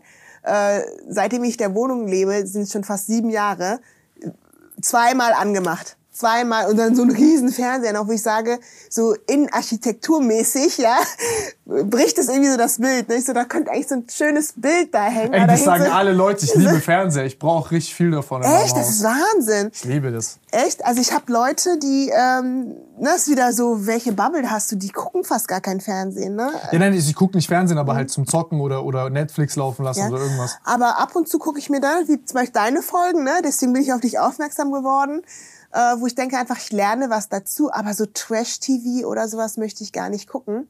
Ich ja. auch nicht, aber manchmal verirre ich mich dann da bei Punk Pink Monkey Videos. deswegen, was auch immer das ist, ne? Guckst da, da merke ich gerade, da merke ich gerade, ne, so, da gibt's mir das Gefühl, dass ich schon, nein, aber, Nein, ähm, das ist wirklich, das ist wirklich nee. Aber soll ich dir was sagen? Ich, ich hatte, ähm, mit der, ich hoffe, ich kriege ihren Titel zusammen. Pitch das mal irgendeinem so seriösen Unternehmen, dass die bei Pumping Monkey äh, äh, Pumping Placement Monkey? Okay. Also wenn, wenn, du, Auftrag, schon lachst, dann wenn, wenn der Kameramann schon lacht. Wenn, ja, wenn, wenn du einen Auftrag verlieren willst, dann mach das. Ja, okay. Ja. Also das ist wohl, ich hatte auch ähm, ein Interview gehabt mit der Chief Cross Media Channel ähm, Officer ne, von, von RTL und die hat mir gesagt, wir beschweren uns alle über diese ganzen komischen Formate, wir gucken das ja. Und sie hat mir ein ganz plakatives Beispiel gegeben. Sie hat gesagt, wenn, die, wenn zum Beispiel in so einer Politsendung, ja, äh, eine junge Frau ist, schalten weniger Leute ein, als wenn dann ein alter Mann über, über politische Themen spricht. Genauso hat sie auch gesagt, ähm, die hat mal mit Tim Melzer so eine Kochsendung gehabt mit äh, Kindern mit Down-Syndrom. Einschaltquoten waren unterirdisch. Und dann sagt sie so, klar, wir haben irgendwie so, so, so, so einen Erziehungsauftrag, Bildungsauftrag, aber wir müssen auch irgendwie wirtschaftlich denken, ah, wenn keiner zuguckt. Das ist halt dieser gute alte, dieser Unterschied zwischen dem der Moral, diesem moralischen, was wir immer erzählen und so, wie wir uns wirklich verhalten. So, ich glaube, da muss man einfach mal ein bisschen ehrlich zu sich selbst sein. Das ist es. Das ist es genau. Ja, weil letzten Endes wir entscheiden ja über bestimmte Sachen. Und das, das, das vergessen viele. Deswegen sage ich auch, wir versuchen immer bei solchen Entscheidungsprozessen die Verantwortung immer auf Politik und immer auf irgendwie Wirtschaft zu lenken. Aber wer von uns ist bei all diesen Themen wirklich so aktiv oder ähm, auch politisch aktiv und sagt so, ich gehe auf die Straße? Ja, ja, und Politik ist ja auch nicht der einzige Weg, seine nicht Meinung auszudrücken. Aber es reicht manchmal nicht, einfach nur die Meinung auszudrücken. Also wirklich aktiv werden und auch wirklich handeln. Ja, genau, das will ich ja gerade sagen. Also wenn, äh, ja. also wenn wir immer von Politik, Wirtschaft, bla bla, das, was wir uns ja wünschen, ist Veränderung. Jeder von uns hat irgendeine klare Zukunftsvision, wie er sich die Welt von morgen vorstellt, weil er sagt, sie ist besser als gestern. Das ist ja die, das ist ja mhm. die Hoffnung, die wir haben an die Zukunft. Mhm. Und jetzt gibt's ja unendlich viele Wege, ich sage zum Beispiel, ich wünsche mir mehr Bewegung in der Welt, weil ich denke, dass dann ja, weniger Leid absolut. gibt in der modernen Welt. Und ich denke, ja. dass die mhm. moderne Welt voll ist von Gift. Und wenn ich dann, verstehst du? Und ja, dann mir sag, geht's auch, ja. Mit Ernährung so. Zum Beispiel. Ernährung, wo ich mir denke, jeder muss echt aufgeklärt werden über Ernährung, wie viel Scheiß wir da einfach vorgesetzt bekommen. Und ähm, ja, unglaublich. Ja, also das, ich, ich hätte gewünscht, dass ich schon von Kind auf an gewusst hätte, was ist da überhaupt alles drin, was ich da esse.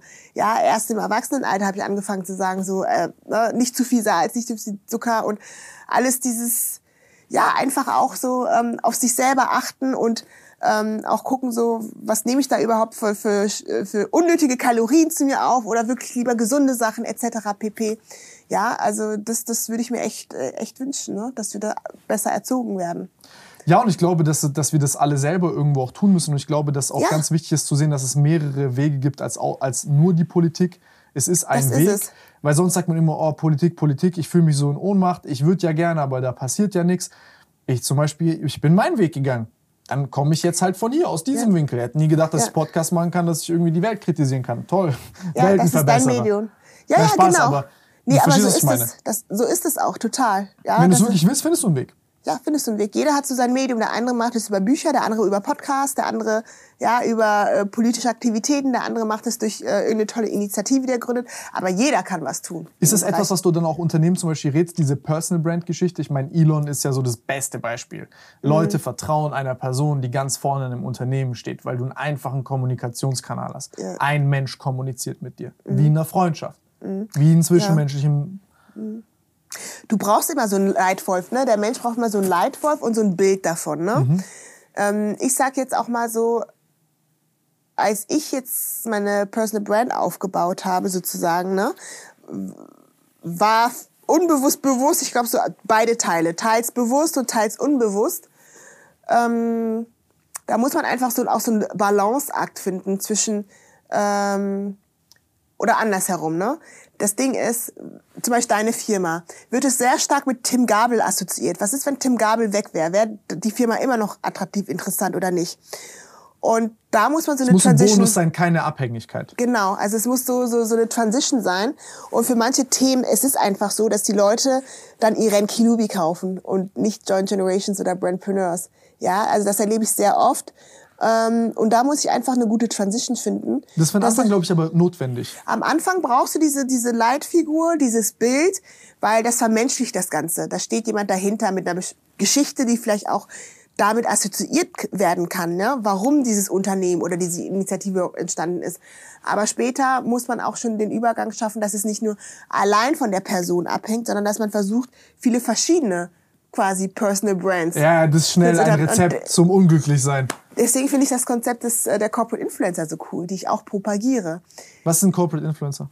Genau, also ähm, das ist ein sehr ähm, ein Begriff, der sehr stark im deutschsprachigen Raum geprägt ist.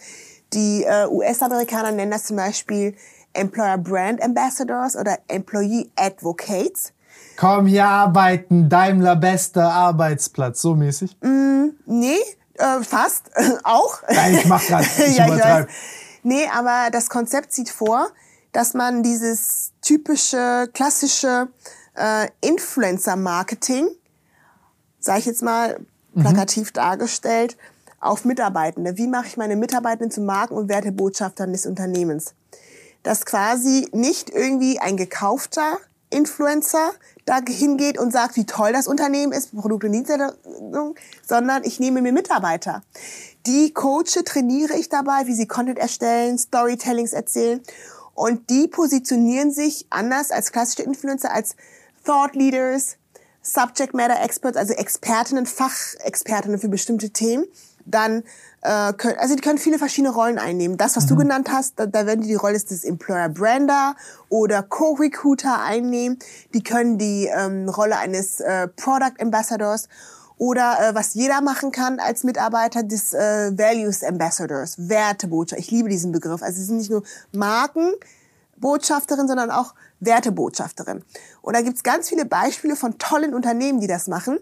Ähm, ich glaube, eine der Vorreiterinnen waren die Deutsche Telekom und Otto. Wie haben, was haben die gemacht? Die haben zum Beispiel 100 Mitarbeiter ausgesucht, die durch so ein Programm laufen lassen, Social Media zu bedienen und die haben dann angefangen, Geschichten über das Unternehmen zu erzählen. Zum Beispiel haben die erzählt äh, über Events, die sie besucht haben, Messen, die sie besucht haben. Dann ähm, Geschichten erzählt, äh, Beispiele, was sie überhaupt machen den ganzen Tag. Hey, ich bin jetzt ein Mitarbeiter, das ist mein Job. Ich bin jetzt Product Designer. Ich bin ähm, Vertriebsmann, das mache ich den ganzen Tag. Oder die fangen an, auch so persönliche Geschichten zu erzählen. Ich habe meine Ausbildung bei der Firma angefangen und jetzt bin ich äh, Führungskraft. Ja, das ist das, was ich gelernt habe. Solche Geschichten. Und ähm, die findest du halt ganz stark auf LinkedIn. Und äh, ja, wir gehören halt zu einer der Vorreiterinnen in diesem Thema und da unterstützen wir auch ganz stark ähm, Unternehmen, ne? dass wir die coachen, die Unternehmen ähm, mit ihren und was Mitarbeitern. Was ist da so das Ziel, neue, äh, neue Mitarbeiter zu bekommen? Zum Beispiel. Mhm. Äh, die Ziele ähm, sind meistens, was du gesagt hast, ne? Äh, Talent Acquisition, ne? dass man neue Talente ähm, quasi fürs Unternehmen gewinnt. Dann kann es zum Beispiel sein, äh, ganz gleich natürlich Sales, ne? die Produkte irgendwie zu vermarkten. Dann das Thema Brand Awareness, auch ganz stark. Dann kann es auch sein, dass man irgendwie ähm, öffentlichkeitswirksam sein möchte, irgendwie, weil man äh, bestimmte Werte verfolgt, eine bestimmte Mission verfolgt, ja, ähm, einen ähm, gesellschaftlichen Impact haben möchte. Ja, also das sind so die klassischen Ziele, die man damit verfolgt, ne? Ja. Spannend, spannend. Es rattert wieder bei dir. Und ich finde das sehr attraktiv, diesen Gedankengang. Weil wer ist denn authentischer und glaubwürdiger als die eigenen Mitarbeitenden? Ja, also wenn die dir erzählen, warum sie gerne fürs Unternehmen arbeiten beispielsweise oder warum sie die Produkte und Dienstleistungen des Unternehmens so feiern. Review. Also ja. es ist ja eine Information, die fehlt. Es ist ja so, ja. ich habe den Werbetext vorne dran, aber eigentlich bin ich ein komplett anderes Maß an Transparenz, ja. an Informationen gewohnt, weil ich ja auf TikTok, YouTube, Instagram unterwegs bin und ich weiß, wie Menschen mittlerweile sprechen. Aber jetzt habe ich alte Unternehmen, die alt kommunizieren und so, dass ich gar keinen Bock mehr habe, das anzugucken. Mhm. Und wenn du jetzt wiederum genau wieder dieses Format aufgreifst, das Menschen natürlich verwenden, gehst du mit der Zeit und äh, beeinflusst auch mhm. die Entscheidungen dementsprechend. Ja, also ich finde es eine Top-Sache. Ja, absolut. Das ist wie eine menschliche Empfehlung. Wenn, ich meine, wie, wie, wie funktionieren ja. wir? Wenn ich jetzt, ich würde ja auch jetzt zum Beispiel dich anrufen und sagen, ey, wie ist es bei BMW? Mhm, ja. Wenn ich jetzt jemanden ja, kennen würde. Ja. absolut. Ich könnte es jetzt vergleichen. Ähm, entweder äh, du nimmst hier deinen charmanten Kameramann, der dann sagt, äh, irgendwie erzählt so, das mache ich den ganzen Tag bei ähm, bei Tim, so sieht's aus. Ich habe vor zwei Jahren bei ihm angefangen, hier zu arbeiten und ähm, Mach so, und ich hack dir die Eier ab. so und ähm, so sieht mein Alltag aus und äh, was machen wir sonst so und na, unsere Produkte, wie verändern wir die Welt, was weiß ich, ja? Oder ob du jetzt jemanden von extern sagst, hey, komm, wir machen jetzt einen Videodreh und sag, wie toll wir sind. Ja, ja, ja, das ist und ja genau shit. das ist das Gleiche auch mit Produkt und Dienstleistung. Aber ich plädiere trotzdem, weil der klassische Influencer soll ja nicht sterben, ja? Ich plädiere für eine Mischung aus beiden. Ja, ja, safe, safe, safe. Interne und externe Influencer. Deswegen die Corporate Influencer. Das sind Angestellte des Unternehmens. Und dann aber ähm, die Besonderheit, die sind meistens intrinsisch motiviert. Das heißt, die kriegen keine Extravergütung und machen das on top zu deren Daily Activities. Das ist der Unterschied. Und der andere ist halt bezahlt, ne? Der von extern kommt. Ja, und das ist ja nicht authentisch. Also, das ist, der, der liest von einer Liste Dinge ab und mhm. die andere erzählt halt aus ihrer Erfahrung. Mhm. Ja. Was worum ja. es ja gehen soll. Genau. Ähm, absolut, da bin ich völlig bei dir. Ich bin's Tim und ich erzähle euch jetzt, wie es ist, bei DM zu arbeiten. Ja, weil du da schon jahrelang arbeitest, weil du die Unternehmenskultur in- und auswendig kennst, ja, und so viele Projekte schon da äh, absolviert hast. Aber ich, ich finde tatsächlich, Personal Brands aufzubauen ist ganz, ganz wichtig. Ähm, mag sich immer so ein bisschen hochgestochen anhören oder wie so Selbstdarsteller. Ja, ja, ja. Aber es ist enorm wichtig. Ne? Also ähm, Sichtbarkeit ist heute wichtig und ähm, dass man irgendwie Haltung zeigt, auch seine Persönlichkeit zeigt. Ähm, das macht echt schon was aus, ja. Deswegen kannst du es auch schaffen, ja. Du bist ja das beste Beispiel dafür, weil du eine Personal Brand aufgebaut hast, ja. Vor 20 Jahren hätte man gesagt, hey, der Tim, der hat ja keine Ausbildung gemacht, der ist ja der ist ja nicht brauchbar. Aber die Leute wissen, hey, auch, auch wenn er keine Ausbildung hat, weil die das mitbekommen. Die sehen dann so, du, der hat doch Ahnung von Fitness, von Gesundheit, von Resilienz äh, meinetwegen auch. Der hat seine technischen Skills, weil die das jetzt wahrnehmen. Weil du dich sicht entschieden hast, dich sichtbar zu machen. Ja, ja. Und darum geht's letzten Endes, ja. Ich glaube, ich glaub, es hat Vor- und Nachteile. Ich glaube, dass, ähm, also, wenn ich jetzt reich und anonym sein könnte, wäre ich lieber das. Ja. Mhm. Äh, also weiß ich nicht, vielleicht rede ich es mir auch ein. Nee, äh, aber es wäre bei mir genauso. Weil es ist, mhm. ich, ich würde ruhiger durch die Straßen laufen, weil ich nicht das Gefühl habe, beobachtet weil zu werden. alle dich in Stuttgart, dein Homebase, ne? Du gehst durch die Straßen, alle, äh, Tim. Nein, es Nein. Ist nicht, so schlimm ist nicht, aber äh, man, man wird halt, man, ich, du merkst halt, wenn du angeguckt wirst und so. Und äh, dann hast du ja immer kurz, okay, ist, mhm. ist, ist halt ein Stresser. Ähm, aber ich denke, diese Personal Brands, die helfen einem vor allem mit, wenn ich jetzt beispielsweise rumlaufe und sage, ich habe jetzt Unternehmen A gemacht, mhm. Äh, Unternehmen A funktioniert gut, ich habe den mhm. Vorteil meiner Reichweite, ich verkaufe Unternehmen A oder mhm. ich mache etwas damit, dann habe ich den immateriellen Wert, den ich mhm. ja materialisieren kann durch meine Personal Brand. Ich habe eine Reichweite, den ich, den ich immer mitnehme. Heißt, jetzt transferiere ich das mit zum Beispiel, ich mache eine Firma, die Flaschenöffner verkauft, wenn ich jetzt mhm. spezialisiert bin. Du stehst auf Flaschenöffner, oder? Ich glaube, das Einzige, was griffbereit ist. äh, verkaufe die und dann kann ich die nächste Sache machen. Aber ich habe das Geschäft verkauft, aber ich habe die andere Sache habe ich immer mit dabei. Das heißt, ich baue kumuliert einen mhm. Wert auf und schaffe Abhängigkeiten, die ich immer mitnehme. Mhm. Das heißt, ähm, ich glaube, dass zum Beispiel ich wollte immer eigentlich Dinge bauen können und so. Also etwas mhm. tun, auch beim Designprozess, bei allen Sachen bin ich immer super gerne dabei. Ich liebe diesen Prozess, etwas zu tun. Bei der App, ich habe die Algorithmen mitgemacht und alles. Also ich bin bei allem dabei und mache, was mhm. vielleicht nicht gesund ist auf Dauer, aber mhm. es macht mir unfassbar viel Spaß. Ja. Wenn du ja. jetzt aber noch quasi das mit deinem Namen verbindest, dann äh, ist das so der ultimative Faktor, der auch sage ich mal, der dazu bringt, dass du skalierst. Weil wenn ich jetzt zum Beispiel den Namen habe von, ich weiß, ein Porsche ist ein gutes Auto, mhm. weil der Name da ist. Alles, was Porsche baut, ist auf einmal gut. So. Mhm. Und diese Assoziationen sind halt extrem stark, weil mhm. dieser, dieser, dieser, dieser Wunsch nach Einfachheit von uns Menschen ist kein Wunsch, mhm. sondern wir sind alle so. Ob es ja. du bist oder ich, das, das ist ja. halt so. Es ist einfach, Einfachheit ist toll. Es ist wie Zauberei. Und ja. wenn du weißt, dein Name ist, hat einen guten Track Record, dann mhm. nimmst du den halt überall mit hin mit. Genau, das verlierst du nicht. Ne? Das ist so wie ein Goodwill, ja. Und ähm, warum interessieren sich, also ich sage auch vielen Gründerinnen, ne, ähm, ihr könnt echt das tollste Produkt da draußen haben, ja. Aber die Leute interessieren sich für eure Geschichte, ne? Warum macht ihr das, was ihr macht? Warum liebt ihr das? Warum seid ihr so passionate ähm, darüber? Ja, und warum? Weil Menschen kaufen. Sorry. Das, ach, Gesundheit. Danke. Ja, das liegt einfach daran, dass Menschen von Menschen einkaufen, denen sie vertrauen und äh, denen sie auch äh, glauben. Ne? Ich wollte das sehr, sehr lange nie tun. Ich habe das wirklich gehasst, auch jetzt die letzten Jahre. Ich wollte nie jemandem was anschwatzen, ich wollte nie jemandem was andrehen, weil ich immer gedacht habe, Marketing, Sales, das ist so ein bah, Teil. Aber als ich dann länger darüber nachgedacht habe, habe ich mir so überlegt, wenn ich jetzt zum Beispiel irgendeine neue, tolle, gesunde Sache für mich entdeckt habe mhm. und ich jetzt zum Beispiel Leute zum Sport inspiriere, mhm. dann habe ich mich gefragt, ist Verkaufen eigentlich nicht eine Art Inspiration? Wenn du es gut machst? Ja, also für mich ist es erstmal ein Unterschied. Ne? Marketing und Vertrieb sind zwei Paar verschiedene Schuhe. True. Ja, ähm, aber das ist so eine Sache, wo ich auch gesagt habe, äh, da muss ich mich auch hinbewegen, weil ich habe bis jetzt nur per, über Personal Branding. Ich habe nicht akquiriert bis dato, weil ich immer gesagt habe, ähm, ja, ich bin zu faul zum Akquirieren, deswegen habe ich mir eine Personal Brand aufgebaut. Und ich bin so ein Typ, ich weiß nicht warum. Ähm, wenn du mir sagst, Irene, verkaufe diesen Flaschenöffner, ja, null Problem. Aber wenn es irgendwie mein eigenes Business ist oder meine eigene Person, habe ich da immer ein bisschen Vorbehalte. Und ich muss auch sagen, ich war in der bis ja, dato so ein bisschen Imposter-Syndrom und all diese Geschichten. Also ich zumindest. Ja, dieses, man so, genau, ich war immer dieses, oh, willst du dich jetzt anbiedern? Ja, und was ja, sollen die Leute sagen? Hast du es jetzt nötig?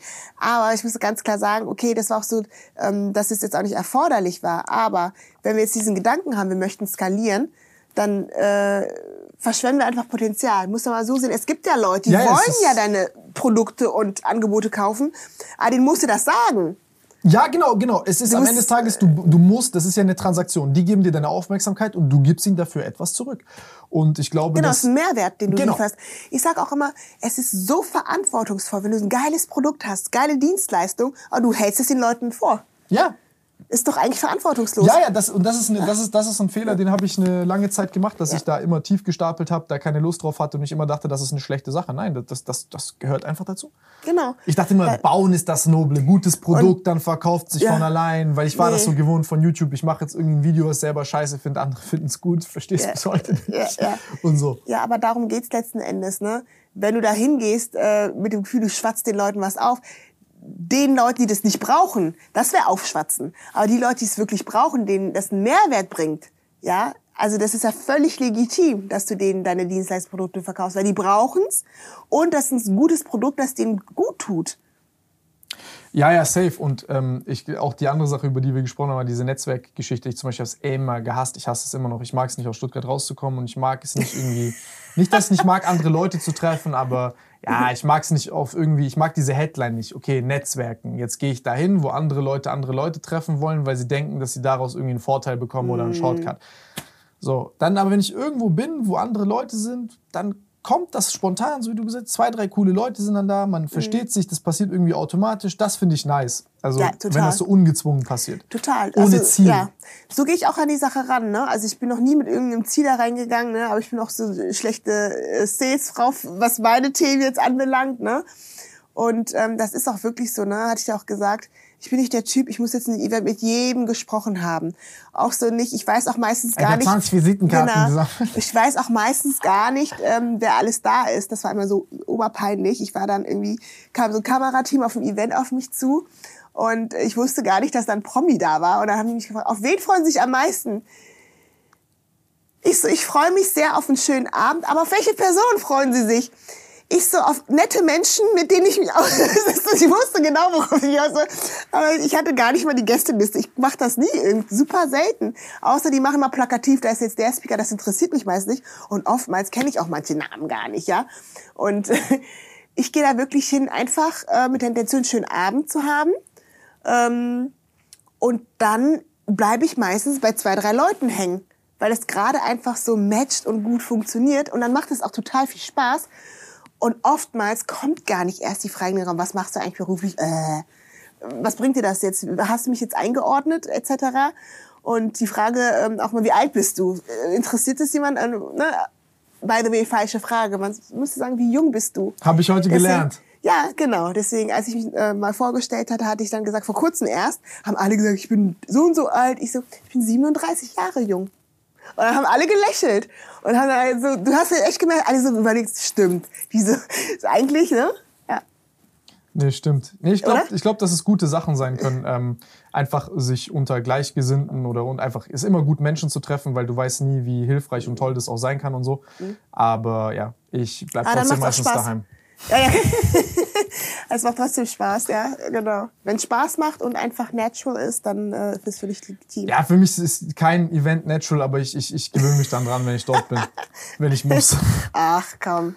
Naja, ja, das ist auch noch für dich entdecken. Ja, absolut. Nee, das ist, das ist auch eine coole Sache. Also ich habe viele Freunde mittlerweile, die teilweise in fünf Minuten einem einen Gefallen tun können, wo du echt denkst, so wow, mhm. das ist echt eine riesen Zeitersparnis. Aber andersrum mhm. auch so. Es ist ein schönes Gefühl, dass ich mittlerweile ja. auch irgendwie in fünf Minuten Leuten ja, wirklich genau, helfen kann. Absolut. Ich weiß auch schon, bei welchem nächsten Event du dabei bist. Es war echt ein nicer po Spaß. Wo? bei meinem Book Launch. Und du hast ja gesagt, wenn wir mal so eine Panel-Diskussion haben auf irgendeinem Event, äh, dass du auch dazu kommst. Ja, gerne. Ich habe immer ja, Bock, mich zu fetzen. Ja, jetzt auf einmal.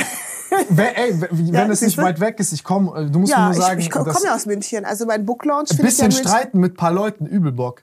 Ja, das ist auch Netzwerken, eine Form von Netzwerken, siehst du? Ey, ich Ja, und auf meinem Book Launch, da kannst du dann halt. Wann kommt dein Buch raus? Ähm, gute Frage, nächste Frage. Ähm, aktuell 25. April. Aktuell. Mhm. Ich bin gespannt drauf. Ja. Wie heißt dein Buch? Joint Generations, wie die Initiative ist so der Haupttitel und der ähm, Untertitel lautet Gen Z Allüren versus Boomer Arroganz. Wie wir Vorurteile durchbrechen und Altersdiversität leben. Passt doch, oder? Das wie die schön. Faust aufs Auge. Und äh, der liebe Tim wird da auch erwähnt mit paar Aussagen. Ich habe dazu eine Sache, die, glaube ich, ähm, wo, mir, wo, wo mir durch den Kopf geht. Und zwar war das, also guckt euch das an, das Buch, das wird interessant sein auf jeden Fall, ähm, weil es uns alle betrifft. Ich finde, äh, da gab es einmal so eine Umfrage zu Waffengesetzen in den uh. USA, zu ähm, Republikaner und Demokraten. Ich glaube, da hat man gefragt, okay, äh, ob die für oder gegen Waffen sind und so. Und dann sagen, also, für, also sollten Leute einen psychischen Eignungstest machen, bevor sie Waffen erwerben dürfen. Und da man denkt jetzt, okay, die Republikaner, mhm. die sind dafür Second Amendment, gib mir. Waffen. Drrr, denkst mhm. du an diesen verrückten Cowboy im Wilden mhm. Westen, der ja. da rumschießt. Ja. Und äh, bei den Demokraten halt nein, lieber nicht und so. Und da fand ich es ganz spannend. Da zum Beispiel bei dieser Frage nach der psychischen Eignung waren es, glaube ich, bei den Republikanern 88 Prozent, die gesagt haben, ja, psychische Eignung muss überprüft werden, bevor die sich Waffen äh, mhm. holen können. Und bei den Demokraten waren es irgendwie 95 Prozent. noch mehr, noch mehr. Genau, aber es sind sieben Prozent. Das heißt, im Endeffekt zwei, rot, blau, wie auch immer, dieses, dieses binäre System, wo du immer sagst, oh, die sind so und die sind so, genau wie jung und alt, dieser große Kontrast, siehst du eigentlich, ey, wenn du denen die Fragen stellst und du wirklich kommunizierst im Detail, dann haben die eine ähnliche Meinung, was gewisse Sachen angeht. Und wenn du das filetierst, dann findest du heraus, wo drückt denn der Schuh eigentlich? Und dann weißt du auch ganz genau, worüber du diskutieren musst. Mhm. Es hat auch mal so ein, so ein Historiker und Philosoph gesagt, äh, die Generationen äh, denken unterschiedlich, handeln gleich. Ja. Absolut. Ja. Das ist eine interessante Aussage. Und ähm, da gab es auch noch mal eine Aussage, ich bin eine Namensligastheniker, deswegen merke ich mich Namen nicht, ich aber hatte, nicht. äh, der hat äh, gesagt, ähm, wir brauchen unseren Kindern nichts beizubringen, die machen uns eh alles nach. Ja? Sehr, sehr wahr. Ja. Und deswegen sage ich auch bei dieser ganzen Sollen wir uns Generation. selber dann Sachen beibringen, aber dann echt, können ne? das imitieren. Aber echt, ne? Bei dieser ganzen Generationendebatte bin ich echt dafür, dass wir uns auf die Gemeinsamkeiten fokussieren. Weil wir sind ja alles letzten Endes, ne, das gilt auch für andere Diversitätsdimensionen, ne, alles Menschen und wir streben alle nach Wertschätzung, nach Harmonie. Wir ähm, möchten einfach, dass unsere Individualität, wir sind ja, jeder von uns ist individuell, dass die ge geschätzt, geachtet wird. Mehr wollen wir doch gar nicht. Und letzten Endes, was uns alle vereint ist, jeder Mensch möchte einfach glücklich sein. Ja. Wenn ich gefragt, was ist dein Ziel im Leben? Ich will einfach nur glücklich sein. Mehr will ich nicht. Nicht mehr und nicht weniger. Das ist ein guter Punkt. Das ist ein echt guter Punkt. Darüber könnt ihr nachdenken, meine lieben Freunde, wenn ihr das nächste Mal ähm, vielleicht da, sei, da seid, eine Meinungsunterschiedlichkeit äh, habt mit eurem Partner, mit eurer Partnerin, mit euren Mitarbeitern, in einem Team, in der Schule, irgendwo. Es hilft, glaube ich, immer, immer sehr, diesen Kontext herzustellen und zu sagen, okay, wo, was wollen wir gerade eigentlich? Und wenn das alles klar ist, weil dort liegt sehr häufig implizit die Annahme, der will eigentlich was anderes als ich. Und dann gehen beide in so einen Kampfmodus. Aber eigentlich wollen beide dasselbe, haben vielleicht fünfprozentige Unterschiede, also so der, die Gemeinsamkeiten sind so wie gerade bei diesem Amerika-Beispiel. Die Unterschiedlichkeit ist irgendwo bei sieben Prozent. Und bei sieben Prozent Unterschiedlichkeit ist es wirklich nicht so schwierig, einen Kompromiss zu finden. Nee. Ähm, es mag sein, dass die ähm, andere Beweggründe haben, aber das Endergebnis, der Output ist gleich. Uh, das ist auch ein sehr gutes Ding. Oh, wenn man anfängt über Beweggründe und Motivationen zu reden, Ja, warum genau. man, oh, oh, da, da bin ich sehr großer Freund von Chainsaw Man. Da ist der Protagonist angetrieben. Alle um ihn herum sind angetrieben von großen idealistischen Zielen Ja. und er nur von großen Brüsten. Aber er Okay. macht alles besser als die anderen. Deswegen, Wahnsinn. Freunde, ihr wisst, was euch motiviert. Mhm. Ich kann euch da nicht reinquatschen. Nein. Vielen, vielen Dank für deine Zeit. Ja, danke für die Einladung. War mir eine Freude. Sehr gerne. 25. April oder später, Freunde. Äh, Genau. Buch holen. Genau. Man kann sich das schon vormerken, vorbestellen etc. Unten in der Beschreibung ist Link, da könnt ihr vorbestellen. genau. Yes. Ciao, ciao.